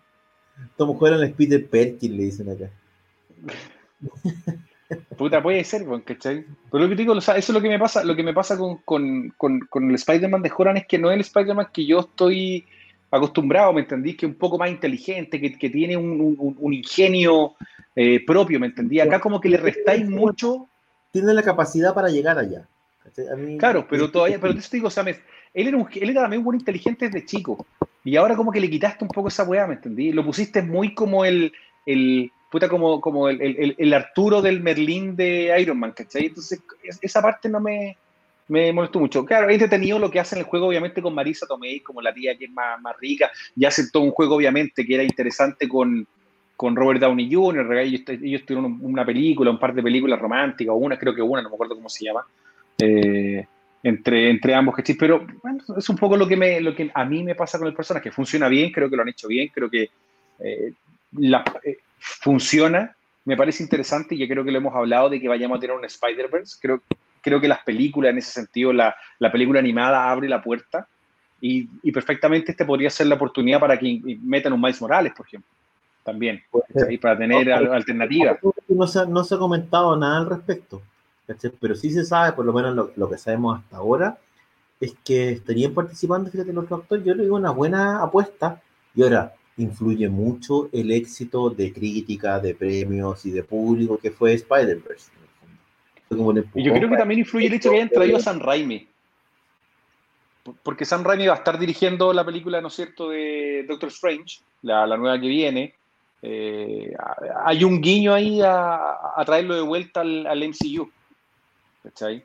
Mira, yo no sé si, si estará disponible para hacer de nuevo Spider-Man. Sería interesante, si en el fondo son, estamos hablando de un director ya viejo con oficio, ¿cachai? Totalmente, totalmente pero, pero me llamó la atención. Oye, cambiando tema un ratito, hablemos de Wonder Woman 1984. ¿Qué vamos a decir? Eh, chucha, yo me llamó la atención. ¿Sabéis que, mira, yo que en general yo creo que hoy día hemos estado todos leyendo todo con respecto al, al, al, estreno simultáneo que viene, pero me llamó mucho la atención los comentarios que leí de la película. A nivel de decir, eh, puta, una película que te levanta el espíritu en un año malísimo, eh, de verdad, una de las mejores apuestas que está haciendo Warner. Leemos a estas primeras opiniones, son opiniones libres, no están, no hay aquí los estudios en el fondo metiendo sus lucas o pagando sus influencers. Para Puede ser, y por eso, eh, puede ser, pero por eso muy poco, es un poco la pregunta, que es las películas que vendrán ahora, ¿ya? Las películas que vendrán ahora, ¿tendrán una influencia de un año malo? ¿Serán un escape de la gente? ¿Tendrán una vista un poco más indulgente que en otro momento? No sé si Porque yo creo que son yo son súper esperadas, así como que la gente ya necesita algo nuevo. Es que por eso es como cuando tenía hambre y no hay comido, weón, en una semana, puta, lo que te pongan arriba de la mesa es rico, pues, weón. puede ser, puede ser, puede ser, pero yo no, sé si la gente perdonará. Porque como que, porque si lo esperaste tanto, ¿vaya a aceptar que te entreguen algo malo? No, no, pero yo no creo que sea mala, ojo. Yo creo que, a ver, Patty Jenkins, ¿no es cierto? Creo que el elenco eh, lo repetí, tiene, tiene, un par de buenos actores, ¿no es cierto? Adicionales, Kristen Wiig, eh, Pedro Pascal, que lo ha hecho bastante bien en, las últimas apariciones que ha tenido, en The Mandalorian, etc. Por lo tanto, no creo que la película sea mala, pero yo creo que cuando tenía ese límite, que es, hoy día yo pienso que esta línea media de la nota 5 no existe. O te ponen un 1 o te ponen un 7. Eso es lo que yo creo que pasa hoy día en este momento, ¿cachai? Pasó con New Mutants, pues, ¿cachai? Que la destrozaron. La destrozaron de entrada, la destrozaron ante la gente, la película fue un fracaso antes de salir. Y uno la ve y dice, no te cambia la vida, pero no, no es el desastre que te prometieron en el fondo, ¿cachai? Entonces uno dice, Esa es mi pregunta. Por eso digo, leí los comentarios y, y unos comentarios y dije, estos buenos que, como que vieron una, un, no sé, levantando a Lázaro pero eran unos comentarios, weón, así como de revigor de la vida, así como, weón, esta película me renovó las ganas de vivir. Yo leí varios comentarios de editores de medios especializados que fueron a verlo y todo con ese tema como de es lo que necesitaba en este momento. Y no, esta weá aquí parece que como que salieron del Club 700, weón. A lo mejor Ruto un exitazo y, no, y, no, y, nos vamos a enterar el 26 de diciembre cuando lo, cuando la veamos en versión respaldo. Con su claro, cuando, cuando veamos. La, versión para los críticos, cuando veamos la versión para los críticos. Claro, con el For Your Consideration only. No, no sé. Me llama la... Pero yo creo que hoy día es, un poco lo que me preocupa. O sea, no, sé si me preocupa, la verdad que voy a dormir bien igual y bien la noche, pero creo que ahí. Pero acá lo dice también eh, el amigo Chacarero Soli, ¿cachai? Dice, sinceremos esta cuestión también. La 1 es una película entretenida, pero no es una gran película. El tercer acto no es muy bueno, tiene ripios. Lo que pasa es que en el contexto de lo que habíamos visto de Warner, claro, queda como que fuera el Ciudadano Kane, pues, ¿cachai? Pero la vara, lo que pasa es que, mira, hay que tener ojo con las segundas películas, porque de cierta manera, cuando te liberas como del lastre, entre comillas, de tener que presentar al personaje, muchas veces las segundas películas son buenas. Estoy pensando en Spider-Man, estoy pensando en lo que pasó también con la con la Batman de Nolan, ¿cachai? Te, liberaste de, la primera, de la primera película que tenés que forzosamente presentar tu personaje y ya puedes contar una historia con el personaje presentado, qué sé yo, con. Entonces también tienen ciertas ventajas y ciertas solturas a nivel, de, a nivel creativo. Y eso me parece interesante. Me parece interesante también ver qué va a pasar con la segunda Chazam, con la segunda Aquaman, ¿cachai? Eh, es interesante verlo, ahora que ya no tenéis este, como este pie forzado. Claro, que no tenéis que introducir al personaje, ¿cachai? Que ya... Por eso yo creo que a la gente, ponte tú, que comentaba aquí, la Spider-Man 1 de, de Amazing Spider-Man de Andrew Garfield le gustó más que la segunda, porque no se la jugaron en introducir al personaje. ¿Cachai? Ya no, no era necesario introducir. No introdujo nada, ¿cachai? Con el, con, con el con Tom No, Iron Man. Iron Man sí lo introdujeron, fue una película introductoria del personaje. No, no, me refiero a Spider-Man. Tom Holland nunca se presentó. Ah. Tom Holland no se le murió el tío Ben, no tiene los grandes poderes, grandes responsabilidades, nada. Ya era. No, nada. No tiene memoria al respecto de la muerte del tío. No tiene memoria ni recuerdos. Yo no me acuerdo, no sé, tengo la sensación de que nos vimos que, porque él hace un resumen muy por encima de Iron Man en una escena. No tiene recuerdos de haber sido mordido por la, por la araña. Eh, Tom Holland, no sé, Tom Holland no saca fotos. No, pues no es fotógrafo, aquí no existe, nunca hizo, nunca, no, aparece, nunca hizo clases con, con Kurt Connors, ¿cachai? Las típicas clases de ciencia eh, del weón, nunca, nunca estuvo haciendo pituto ahí en el Daily Bugle, ¿cachai? Trabajando con el Pablo de la Vega de, ese mundo. Hay súper poco, hay súper poca información de, ese Peter Parker al final, ¿cachai? Entonces como que uno aceptó, bueno, este ya va a la secundaria, los amigos, ella es Spider-Man, y chao. No hay y, la tía May tiene que haber quedado viva joven, pues, bueno. ¿Cachai? Sí, Además, ¿hará calificado para Montepío? No tengo idea. no sabemos que había Pío Ben, No sabemos que. Claro, a lo mejor nunca hubo. Hubo, no sé. Hay un montón de cosas que quedaron ahí en el aire. Porque, claro, son mucho de la razón de ser del personaje que puta, lo dejaron ahí medio. Además, además, hay todo, todo un área de Spider-Man que no está desarrollada, que tiene que ver con los Osborn. ¿Cachai? Nada, pues. Nada, nada. Osborn ahí con ese triángulo, con esa rivalidad, no, no hay. Entonces, claro, entonces uno se acuerda, se acuerda con mucho cariño del de, Raimi porque por la época había menos películas superhéroes, pero además porque tenía, no sé si más respeto, más cariño, lo que sea, eh, por la línea más tradicional del cómic, ¿cachai? Entonces tenía muchos elementos, muchos elementos del cómic eh, más tradicional. Yo creo que acá eh, no tenían tiempo. Yo creo que no, no quisieron tener tiempo para hacerlo, ¿cachai? Lo que pasa es que además este Spider-Man está en una situación compleja, ¿cachai? En, medio de dos contratos. Eh, por lo tanto, tampoco querían jugársela mucho, probablemente, para no, para no entregarle en bandeja al, rival, entre comillas, mucho, mucha historia. Eh, pero bueno, finalmente es una apuesta que, hasta ahora les ha resultado que les ha resultado bien, pero si uno lo piensa bien, es, es que este loco no sabemos nada. Tú, si tú pensáis lo que sabéis garantía, te sabéis la historia completa de la familia de, Tony Stark, te sabéis lo que pasó con los papás de Thor, ¿cachai? Etcétera. Pero de él no, tuviste una película completa para conocer quién era el Capitán América, pero Spider-Man no se sabe nada.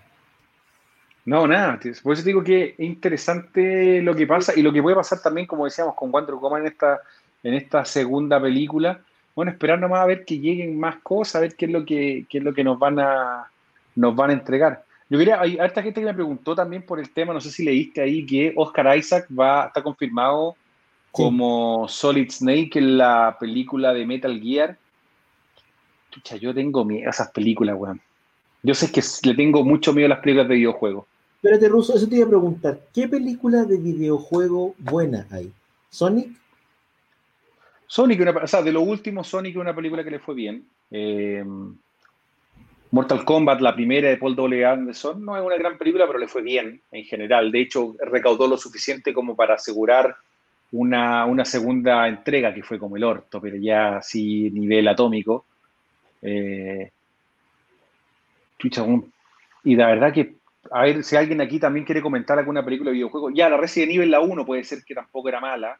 Detective Pikachu tampoco le fue mal, una película entretenida. Eh, pero de ahí que yo me recuerde, chucha, a ver, pensemos, Mario, la película de Mario, pues, con Bob Hoskins, bueno, y John Leguizamo, que, ¿en qué mundo ellos dos son hermanos? Una weá que nadie nunca pensó, pero bueno, una película terrible, eh, terrible, terrible, pero a nivel brutal. Eh, después tenía, obviamente, películas de ¿no? ¿Cuál? Assassin's Creed fue película también. Dos películas de Assassin's Creed. No, una película de Assassin's Creed no me gustó la película, a pesar de que tiene, está con Michael Fassbender y tiene una tremenda producción la película, pero no. Puta, para mí no, la, verdad que es bastante floja, bastante mala. Eh, puta, a mí no me gustó mucho Silent Hill, yo creo que es un tema de criterios. Si hay gente que le gustó, me parece razonable. A mí no me volvió loco la película, creo que el juego, el primero, para mí un juegazo, creo que uno de los mejores juegos de, de survival horror que hay. Opinión personal, hay gente que le puede gustar más otro, opinión personal. Para mí el Silent Hill 1 fue un juego que me voló la cabeza en ese sentido. Eh, después tenía la película Street Fighter, que fue un bodrio. Eh, la verdad que fue una weá, pero que a mí yo, mucha madre, me acuerdo de haberle ido a ver al cine, weón, y salí con depresión, ¿cachai? Una weá mal. Eh, primero que hiciste una película en torno, básicamente le hiciste en torno a un actor, weón, no hiciste una película en torno a un personaje.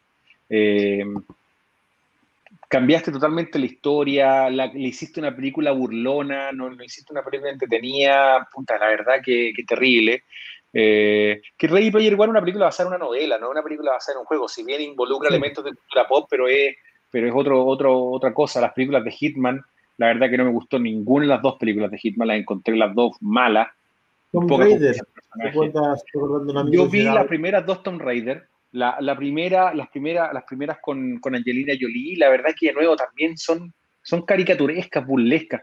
La película no le fue mal en recaudación, si uno lo piensa desde esa Con sí, vi la última con Alicia Vikander. Eh, a ver. No estaba mal es que no estaba mal hecha la película, funcionó, pero de nuevo, algo le falta. Eh, no o sea, no esta película está más basada. Entiendo que van a ser otra, ojo, entiendo que van a ser otra, a pesar de que no me acuerdo que haya sido así como, oh, el gran éxito. Eh, hay que recordar de que esta, esta película de Tom Raider está más basada en lo nuevo que sacó Eidos, ¿no es cierto?, de, de Tom Raider, de la nueva saga, ya que vienen en consolas de la nueva generación no del, las películas de Angelina Jolie están basadas más en ese Tomb Raider antiguo, en el personaje voluptuoso de las portadas de los primeros Tomb Raider de PlayStation, ¿no es cierto? Eh, y claramente trataban de enfocarse más para allá y esta película hoy día Lisa Vikander se enfoca más en esta, en esta Lara Croft que es una suerte de una mezcla entre un Rambo y como se llama Indiana Jones, ¿cachai? Donde una es una sobreviviente más que una arqueóloga eh, ¿Cachai? Que, cómo cambian un poco los elementos en ese sentido. Eh, para mí, por lo menos, los últimos juegos, más que enfocarse en la arqueología misma, se enfocan más en, los factores de survival que tiene esta chica y la evolución que va teniendo en, este sentido, al revés de Tomb Raider originalmente, que eh, estaba más basado ya en una, en una Angelina, en una Lara Croft, que era una, una, una entre comillas, arqueóloga y funcionaba así, ¿cachai? Hay toda una saga de películas de videojuegos de Boll. Yo iba a mencionar The Prince of Persia, que, me pareció una buena película. No te, a ti no te gustó Ruso. A mí no me pareció Lo que pasa es que, no, no, no, mira, es que por eso te digo, hay que separar. siguieran, de hecho. Mira, es que hay que separar las cosas. La película, como película, no es mala. Está bien hecha, el, que te diría que el casting funciona, y le podría haber puesto cualquier otro nombre. Pues, Pero le pusiste, ¿cómo se llama? Prince of Persia. Prince of Persia es un personaje que a través de la historia del juego nunca ha tenido nombre. El príncipe nunca ha tenido nombre, desde el primer juego de Jordan Beck, desde ahí, el finales de los 80, hasta las últimas entregas de Forgotten Sands, lo que ustedes quieren que haya ahora. Nunca tiene nombre. ¿Cachai? Entonces, acá trataron de acomodar la película en formato más Disney, ¿cachai? Porque creo que la película la produce Disney, eh, Tomb Raider, ¿cachai? Y de nuevo, de, otra, de una otra manera, le cambian mucho el origen del personaje, este tema de que el príncipe era adoptado. En ese caso, lo que me llama la atención, más allá de que la adaptación sea más libre o no, porque es una película que se puede ver, no me parece una película mala, pero me llamó la atención que no la continuaran. Fíjate, eso te hace pensar, a lo mejor no anduvo tan no le fue bien. A la película no le fue bien en recaudación, para nada. De hecho, fue un, no te diría que fue un guatazo absoluto, pero no le fue bien. ¿Cachai? Eh, es que es el tema, yo creo que lo que, te comenta, lo que comenta Diego Hernández acá. un juego tiene una narrativa muy extensa, muy larga, que llevarla a un formato de una hora y media, dos horas es difícil. No es fácil. ¿Cachai? Sí, pero, eh, pero ojo. Una cosa, porque una cosa, una cosa es una cosa y otra cosa es otra cosa, como decía Cantinflas. Una cosa es hacer una adaptación que le guste a la gente que juega a esos videojuegos. Y otra cosa es hacer una película que le vaya bien, una, película entretenida. Que son dos cosas distintas, como, no sé, Constantine es una película que está basada en un cómic que no se parece en nada al cómic, ¿cachai? Pero es una buena película.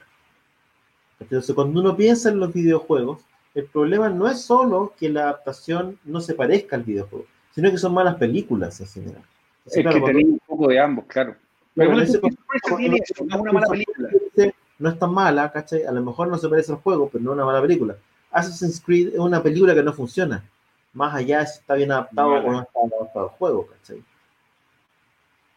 No, por eso, eso es lo que te digo que por lo menos a mí me, me, pasa. Yo vi la película, por ejemplo, aquí me están, están, comentando y leo, los comentarios son distintos, hay gente que opina una cosa que está bien, si en el fondo las opiniones son, como todo, digamos, hoy la película de Doom de verdad, puta qué mala adaptación, weón, la cagó. Y eso que tenía a, la, a Dwayne Johnson a la roca y tenía, ¿cómo se llama? A Butcher, ¿no es cierto? A, ¿cómo se llama? Cal Urban. Eh, guatazo total la película, terrible por, todo, por todas partes. Yo, por ejemplo, no me gustaría, a mí en lo personal, no me gustaría ver una película de Legend of Zelda, a menos de que sea una mega producción tipo El Señor de los Anillos. ¿Cachai? Porque estamos hablando de una franquicia con una cantidad de riqueza en contenido brutal, y si la queremos simplificar, la, van a cagar fuerte, ¿cachai? Una película que, que se puede hacer, pero tiene que haber alguien que tenga un cariño por el material y hacer lo que hizo Peter Jackson con la trilogía de los Anillos, que es es de verdad una curatoría gigante de todo el mundo, entenderlo y poder llevarlo a la pantalla grande a lo mejor de, de, esa forma. Uwe Bolt ha hecho también un, director como el culo, eh, una cantidad de películas también, ¿no es cierto? Eh, In the Name of the King, no siempre se me olvida el nombre de, la, eh, de, estas franquicias que sacó este weón, que la verdad que son eh, terribles. The Name of Fire, no me acuerdo, para aquí voy a buscar puta, de verdad, un, tipo que nos hizo un flaco favor trayendo películas terribles. Sacó a Lone in the Dark, por ejemplo, que le fue como el culo. Y tenemos The King, como te decía. Blood Rain, que también fue un bodrio basado en el videojuego, ¿no es cierto? PlayStation, que le fue realmente mal. Entonces, han sacado una cantidad de películas de videojuegos, ¿no es cierto? Que, que puta que son malas, weón. De hecho, Rampage a mí tampoco me gustó la película con la roca y toda la cuestión, no la encontré para nada, para nada buena. Pero no, era tan mala, esa es la, el, No, no, no era mala, pero tampoco era una cuestión buena, Pero una película que uno un domingo en la tarde puede ver, ¿cachai? Pero lo que pasa es que hay películas que son que ni, para eso, ¿cachai? El problema es que los gallos entregaron los derechos muy fáciles de muchas películas y la verdad que la cuestión es... Por ejemplo, también sacaron la película de Far Cry, se me había olvidado, otro bodio, Doble Dragon que comenta, puta, Doble Dragon toman es una weá terrible. Toman a Marda Cascos, que el weón es el rey de las quinta partes. Mira, vean cualquier película que tenga cuarta, quinta parte va a aparecer Marda Cascos en esa weá. ¿Cachai? O en el rey de la cuarta, quinta parte. Eh, y toman a este otro weón de Party of Five, no me acuerdo cómo se llama el actor, weón. Toman a, mm, ¿cómo se llama? Al, al Temila, a Robert Patrick, y lo ponen como el malo, conocido como Koga y ponen a Lisa Milano, ¿cachai? En el papel de Marian, y sacan un podrio de película, es un bodrio. Más encima, a los que jugamos Nintendo, que Doble Dragon era como un más, en, era un obligatorio jugar el Doble Dragon 1 o el 2, ¿cachai? Sí, y ponen esa película, weón. Qué weá más terrible, weón. Una weá que te juro que no daba, pero ni para nada. O sea, yo, yo la vi, fue como, weón, ¿qué hicieron, cachai? Eh, por lo tanto, lamentablemente los videojuegos todavía tienen esa. decían cualquier cosa. Claro, porque a nadie le gustaba, pues nadie, o sea, nadie, no había un control de calidad en la historia. O sea, uno piensa así, ¿cómo Nintendo prestó el personaje para hacer esa película, weón? ¿Cómo Bob Hoskins tiene que haberle pagado muy buena plata, weón? Un actor bastante bueno, ¿me entendido, no? Que ha tenido película exitosa. Eh, puta, el weón se prestó para hacer de Mario, weón, de esa forma. Entonces, bueno, por eso que después preguntan si uno le tiene miedo a una película, por ejemplo, como Metal Gear Solid, de que venga. A ver, Oscar Isaac, que es un actor que hoy día está relativamente es popular, ¿cachai? No ha salido en hartas películas que le ha ido bien, ¿no es cierto? Ex Máquina, una película más, menos tradicional que le fue súper bien, por supuesto, ya salió en Star Wars y un montón de cuestiones más, y, lo traen como para poder darle un actor de más rango al personaje de Solid Snake, porque aparte uno decía quién iba a ser y te hace Solid Snake. Y la verdad que le tengo un poco temor de lo que vayan a hacer con, con Metal Gear. Eh, una franquicia de mucho tiempo que, cuenta una historia bastante interesante y bastante eh, difícil, ¿cachai? De hacer. Eh, no, no hablemos de la película de Chun-Li, bueno, puta, claro, ponen esta cabra, bueno, la, la que saliera de Lana Lang en, ¿cómo se llama? Ah, la Kristen Croyd, y la ponen de Chun-Li, la cuestión tampoco anda ni para atrás. Te diría que Street Fighter lo mejor que hizo fue en las, en, las películas de animación, creo que fueron en general, bueno, Street Fighter 2 y de ahí para adelante. Animación ya es otra cosa y animación en general se lleva mejor con el videojuego que, las películas de live action, creo yo. No, pero el live action la verdad que no, o sea, es una cosa que no, no, por lo menos espero que, O sea, yo mira, yo, yo por ejemplo me da esperanza cuando tú, o sea, en el sentido cuando veis Sonic, ponte tú. Si puta que, que buen tratamiento de la película, cómo tomaron los elementos clave del personaje y lo llevaron de manera bien lograda a la pantalla. Y no es fácil, ¿cachai? Tener un personaje como Sonic y lo trajeron bien y funcionó y la película entretenía, tiene un buen elenco, pero el elenco no se roba el, ¿cómo se llama? No le roba el, protagonismo al, personaje. Y de repente la segunda parte puede ser Sonic en la ciudad. Mira, mira que hace más. Sonic con los pitufos. Sonic en la ciudad. Sonic lo mejor de todo, lo mejor de todo que tú cachai que a Sonic lo ponen eh, en las últimas entregas de Flash, que el weón también es parte de, eh, de Speed Force. ¿Cachai? O sea, le hacen un reconocimiento en DC diciendo, oye, Sonic también es parte del Speed Force, así que no es cualquier weón. Ojalá que lo que venga Mortal Kombat este año sea bueno, porque yo creo que también de una otra forma eh, es una película que es lograble de hacer bien en pantalla grande. ¿Ya? Así que veamos lo que viene para más adelante en ese sentido. Yo no quiero tampoco matar toda la. Hoy King of Fighters, Tekken, creo que también un live action terrible, pero infumable. De Dora Life también hubo uno con la, no me acuerdo si es la Piper Perebo u otra de estas, de estas cabras tipo Coyote Agui, terrible. Street Fighter Assassin's Fist no la encontré tan mala, fíjate, la encontré bastante viola dentro de todo. Eh, una película bastante larga, o no sé si una película, son varios cortos que juntaron. la encontré bastante viola. Tom, Tom, Holland como, como Nathan Drake, no? Sí, puta, yo ahí, yo creo que todo el mundo opina que la película de Uncharted debió haber sido con Nathan Fillion. Nathan Fillion era Nathan Drake. Como bueno, se jugaron por obviamente por un actor más joven, etcétera, más taquillero además. Como poder darle más continuidad, con Mark Wahlberg más encima que hacer. Un más corto, ¿no? Hoy día, hoy día es el día que hacemos un programa más corto. Yo no sé, yo creo que depende cómo dé la, la, la, la, conversación, pero si queremos cortar no hay problema y ahí no me complico. Pate, quieto, ¿había algún tema adicional que yo tenía por ahí? que un par de datos. Hay que eh, comentar de Mandalorian, pues. Sí, un par de datos. El chileno El Villón Agarrido, también conocido como Side Comic, que ganó un concurso en Japón de la revista Shonen Jump. No es menor, digamos, él presenta un manga, que es un manga chileno, que eh, lo presenta este concurso de esta revista, que es una de las revistas más importantes de Japón, y gana, así que un pequeño orgullo para la comunidad mangaka eh, chilena, estamos hablando de la revista donde salió Dragon Ball, donde sale, yo, One Piece, Naruto, etcétera, así que es un premio en términos de, contenido y por el nivel del, jurado, es bien sorprendente eh, en el fondo que lo haya ganado. Se llama Armados, el, manga, me imagino que va a haber la oportunidad de leerlo, anda por ahí en, línea, si lo buscan, pueden, pueden de hecho leer eh, parte de la historia con un dibujo súper simple, súper dinámico, súper entretenido con, con elementos de manga, pero yo no te puedo decir que tiene elementos chilenos, pero es un dibujo súper simple y directo, eh, con poquito, bueno, como, como es un poco el manga, ¿cachai? Pero muy entretenido, así que felicidades y felicitaciones, es un tremendo reconocimiento internacional a una a un tipo de, de, arte, a un tipo de historieta, además, que en Chile tiene calete de, de cultores como es el manga. Sí, oye, mucho vende manga acá. Es impresionante la cantidad de gente que dibuja manga y además la cantidad de gente, la cantidad de gente que compre, que lee manga, así que de cierta manera es como ponerle un, timbre de, de calidad y de, y de, y de reconocimiento oficial a lo que está pasando acá en Chile ya con los principales o algunos de los principales exponentes de la disciplina en Japón, así que es tremendo.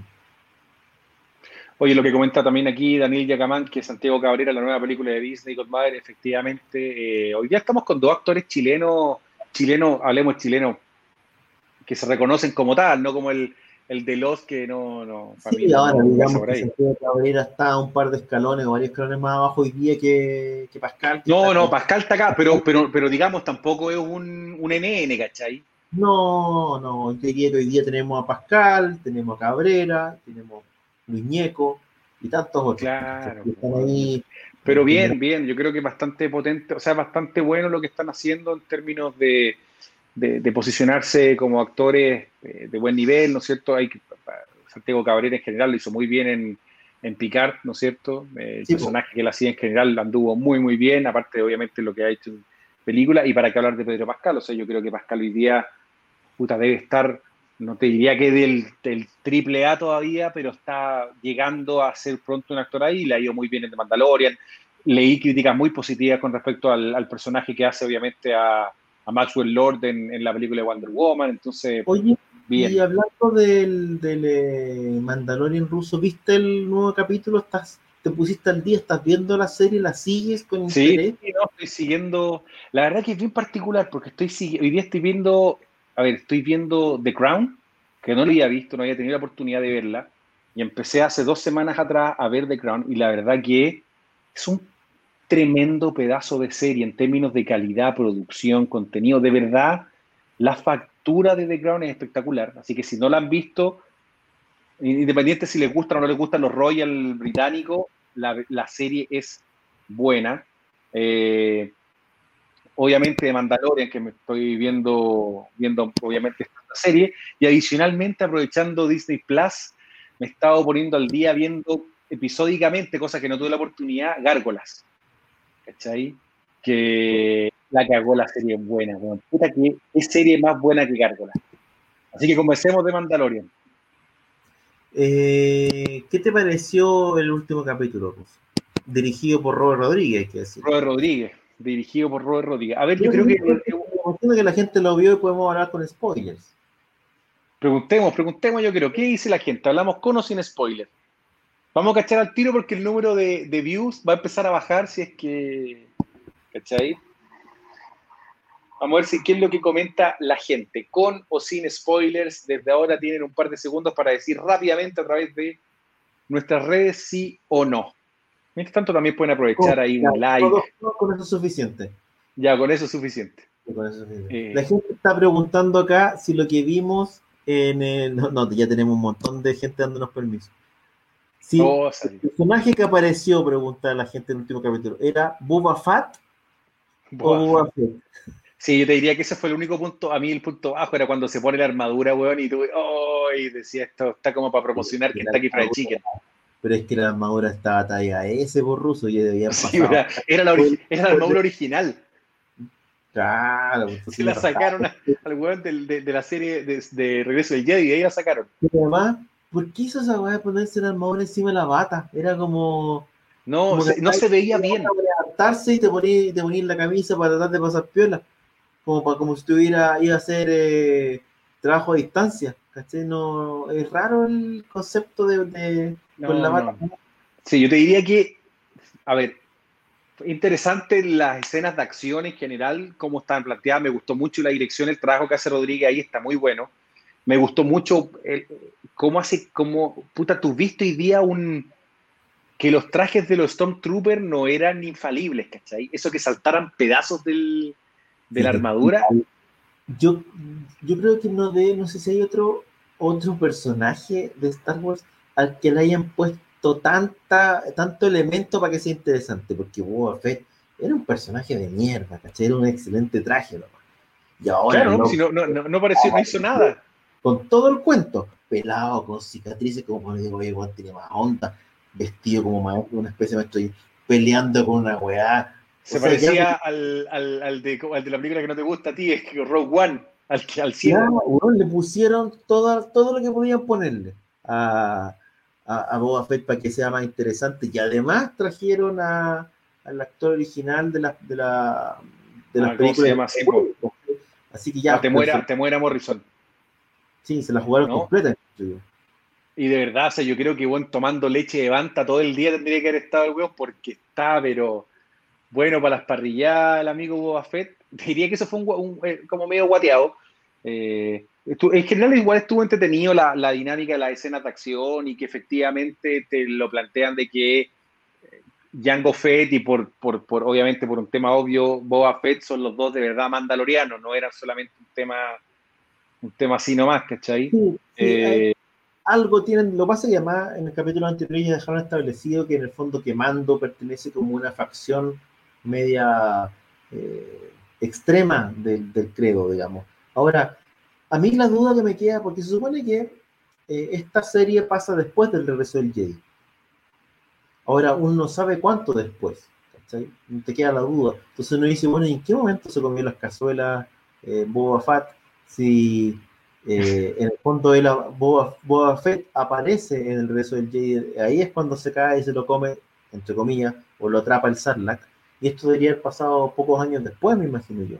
¿Sabéis lo, que, lo único que a mí me pasa en general con. A ver, después vamos a hablar del capítulo en sí mismo y vamos, y, vamos a conversar, comentar un poco, pero a mí lo que me pasa es que cada vez que le empiezan a agregar contenido adicional, como que se pisan la cola para atrás, ¿cachai? sea, ¿hasta qué punto el imperio, weón? Se supone que se acabó el imperio, no tiene gobierno, y la weá seguía organizado con recursos, una weá, pero impresionante. Menos mal que lo habían destruido, weón. Me parece bien, porque eso de que explota eh, la estrella y se acaba todo, claro, al final uno dice, bueno, no, no, no, no, no, no, se acaba, pero, pero siguen una organización weón. No, pero siguen organizadísimos. Pero me parece, me parece bien y hace sentido, digamos, hace que tenga sentido eh, las postcuelas, digamos, ¿cachai? En el sentido de que, claro, ah, los ricos siempre tuvieron, siempre quedó algo, siempre estaban medio organizados, siempre quedaron grupos, ¿cachai? No es que explotó la nada y se acabó todo, ¿cachai? pero por eso ponte tú. Interesante. Pero, pero ponte tú, por eso a mí me gustó el primer capítulo de Mandalorian, cuando te muestran a un imperio más cagado. Cuando viene Mando a primera vez a juntarse, con, ¿no cierto? Con, no me acuerdo el personaje que hacía Werner Herzog, y tú veis que los Stormtroopers están, están medio oxidados, medio cagados, ¿cachai? Eso era entre... Me gustó porque dije, ah, ¿sabéis que se ve un imperio que está, que existe todavía, pero que no es tan pudiente como antes? No es que los weones tenían Stormtrooper, weón, para... Puta, weón, para matar como si los weones fueran fichas de dominó que tiráis al suelo, ¿cachai? Ahora como que en el fondo encontraste de nuevo un imperio mucho más organizado, más parecido a lo que tú veías, un imperio contraataca, un regreso de Jay. Pero bueno, son apreciaciones de cada uno, digamos de cierta manera el personaje de, de Espósito se está transformando en una especie de Darth Vader sin casco de a poco. Sí, pues, la, la, postura, cómo camina. Lo que dice Víbora, no se trata de gordofobia contra allá de los chistes, no se trata de gordofobia contra Boba Fett, sino es la pregunta respecto de la evolución del personaje. Porque si tienes un personaje más grueso, obviamente su movimiento es distinto, ¿cachai? Y su, su vida es otra respecto del personaje que pocos años antes era era, era Boba Fett. claro, claro, no tiene que ver, o sea, que sea gordo y irrelevante. ¿Con qué moral vamos a estar nosotros hablando de los gordos? La mayoría, la mayoría, la mayoría tenemos varias cazuelas de más, así que no. Pero claro, tú tenías un personaje que se presenta ahí como seco y que se movía, weón, con una agilidad, weón, de puta, Nisamo Jumpo, weón. ¿Cachai? Bueno, porque además, eh, lo que pasa es que los movimientos de Boba Fett normales eran pocos. Boba Fett de los tipos que andaba como con su armadura. Claro, alguien me apuntaba por ahí lo del especial de, de Navidad, pero bueno, ese es otro contexto. Y también que aparecían, aparecían droids también. Claro, pero, pero no tenía esta cosa como de artista marcial, ¿caché? Que le agregaste acá. Me parece bueno, pero le, le pusieron toda la carne para que sea un personaje como con más cuentos. En general, yo te diría, o sea, por lo menos a mí, a mí parece, a mí el capítulo me encontré entretenido. Creo que aquí se la jugaron un poco más. Me gusta la idea de que pongan un poco más en peligro al personaje de, de Baby Yoda. Eh, que no, no es una apuesta tan segura como lo que venían viniendo, trayendo regularmente, que en el mismo capítulo todo se resolvió y todo queda ok. Me, me gustó eso de que. Entiendo que quedan dos capítulos, Fuso, nomás de la temporada. Sí, pues. ocho capítulos. necesitaban hacer avanzar la historia por alguna parte, porque si no era como esto de ir visitando pueblos. Y aquí le hicieron avanzar, además, bueno, tenemos a Baby Yoda que estaba llamando en la cabina telefónica para ver si le respondía algún Jedi, me imagino que... Mandando un fax. Algo de ahí va a pasar, ¿cachai? Ahora generaste una suerte de equipo, además con dos mandalorianos, un mandaloriano muy famoso, el mandaloriano nuevo y esta otra chica que está reparada. Por lo tanto, de cierta manera, hiciste un montón de movimientos interesantes para generar otro seteo de la serie. ¿Cachai? Ya y con otros personajes, además, ya no es lo mismo que tenía antes. Por lo tanto, es interesante esto de que lo más probable es que lo que veamos en los próximos dos capítulos sea el grupo organizándose para atacar a este destructor, para rescatar al niño. Es interesante, digamos, hiciste avanzar la serie. Tiene cosas el capítulo, el tema de la mochila, que han criticado harto y, y otras cosas más, pero en términos generales me pareció un capítulo satisfactorio, entretenido, que hizo avanzar la historia en cierto sentido. Es entretenido Star Wars cuando toca la fuerza así de a poquito, como que nos recuerda, nos recuerda que está inserto en este mundo, que la fuerza no ha desaparecido, pero no abusa del elemento. Eh, creo que va a ser interesante ver que vuelva a Sokatano para todas las personas. También la pregunta que hacen, que, están comentando acá, es quién va, quién será el Jedi que aparece. En algún momento aparecerá Luke, porque si ponemos que Yoda se sentó y mandó un, un, cañonazo de fuerza al, universo, claramente Luke, entrenado por los mejores, ¿no es cierto? Por Yoda, Obi-Wan, algo debe cachar, pues bueno, creo. El fax se demorará en llegar, pero va a llegar, ¿cachai? Es una. Especulaciones con el, con el tema de, de, Luke. Ahora, a mí me parece, me parece interesante que la que en el fondo que la serie tome riesgos. Eso, por eso digo, este capítulo me gustó por eso, tomó un riesgo, hizo algo distinto. Incluso el, incluso el regreso de, de, de, Boba Fett está muy en sus términos, en los términos de la serie. La serie lo instala y te lo muestra de una manera distinta, como te digo, poniéndole toda la carne, pero funciona. Y es jugado, ¿cachai? No es, no es fanservice por fanservice. ¿Cachai? Porque fanservice habría sido probablemente que el loco se vistiera con la armadura y fuera exacto o Boba Fett que siempre viste, ¿cachai? Acá no, acá hicieron un, un Boba Fett distinto. ¿cachai? Entonces eso es apuesta y funciona y le funciona bien. Mira, sería interesante lo que comenta Víbora que, que llegue Cal Kestis, que es de la saga de juegos que sacó ahora Electronic Arts. Eh, hay que entender de que hay una cantidad de Jays en el universo. Sí, y lo otro es que el tema es que como Filoni conoce tanto el tema, es imposible saber de dónde va a sacar, porque el logo cacha todo en la práctica. Eso, es lo que ha demostrado. Por lo tanto, no hay de extrañarse que venga un personaje de los cómics de Dark Horse o del universo extendido o de los videojuegos, puede ser cualquier cosa si quiere ese sentido. Yo le tengo toda la fe a lo, a lo que viene. Yo creo que pueden ser dos capítulos interesantes, bastante viola. Aparte que el, ese, ese tema que también tú veis que que, este personaje, ¿no es cierto? Que, el, niño, eh, al final como que de una otra forma, bueno, también se está choreado, ¿me entendí? Hay un toque al lado oscuro, o sea, no... Me pareció buen final en ese sentido, creo que fue un capítulo bastante bueno, me gustaron los riesgos, me gustó que se arriesgaron con, con, poner en, en, puta, de nuevo, que no jugarse a la segura, que no se resuelva todo en el mismo capítulo. ¿cachai? Que la serie de nuevo ahora está apuntando para algún lugar y que empiecen a juntarse otros personajes, de que la galaxia también empiece a, a, participar más de lo que está pasando, que esto no es un rincón donde tiene olvidado en el espacio, ¿cachai?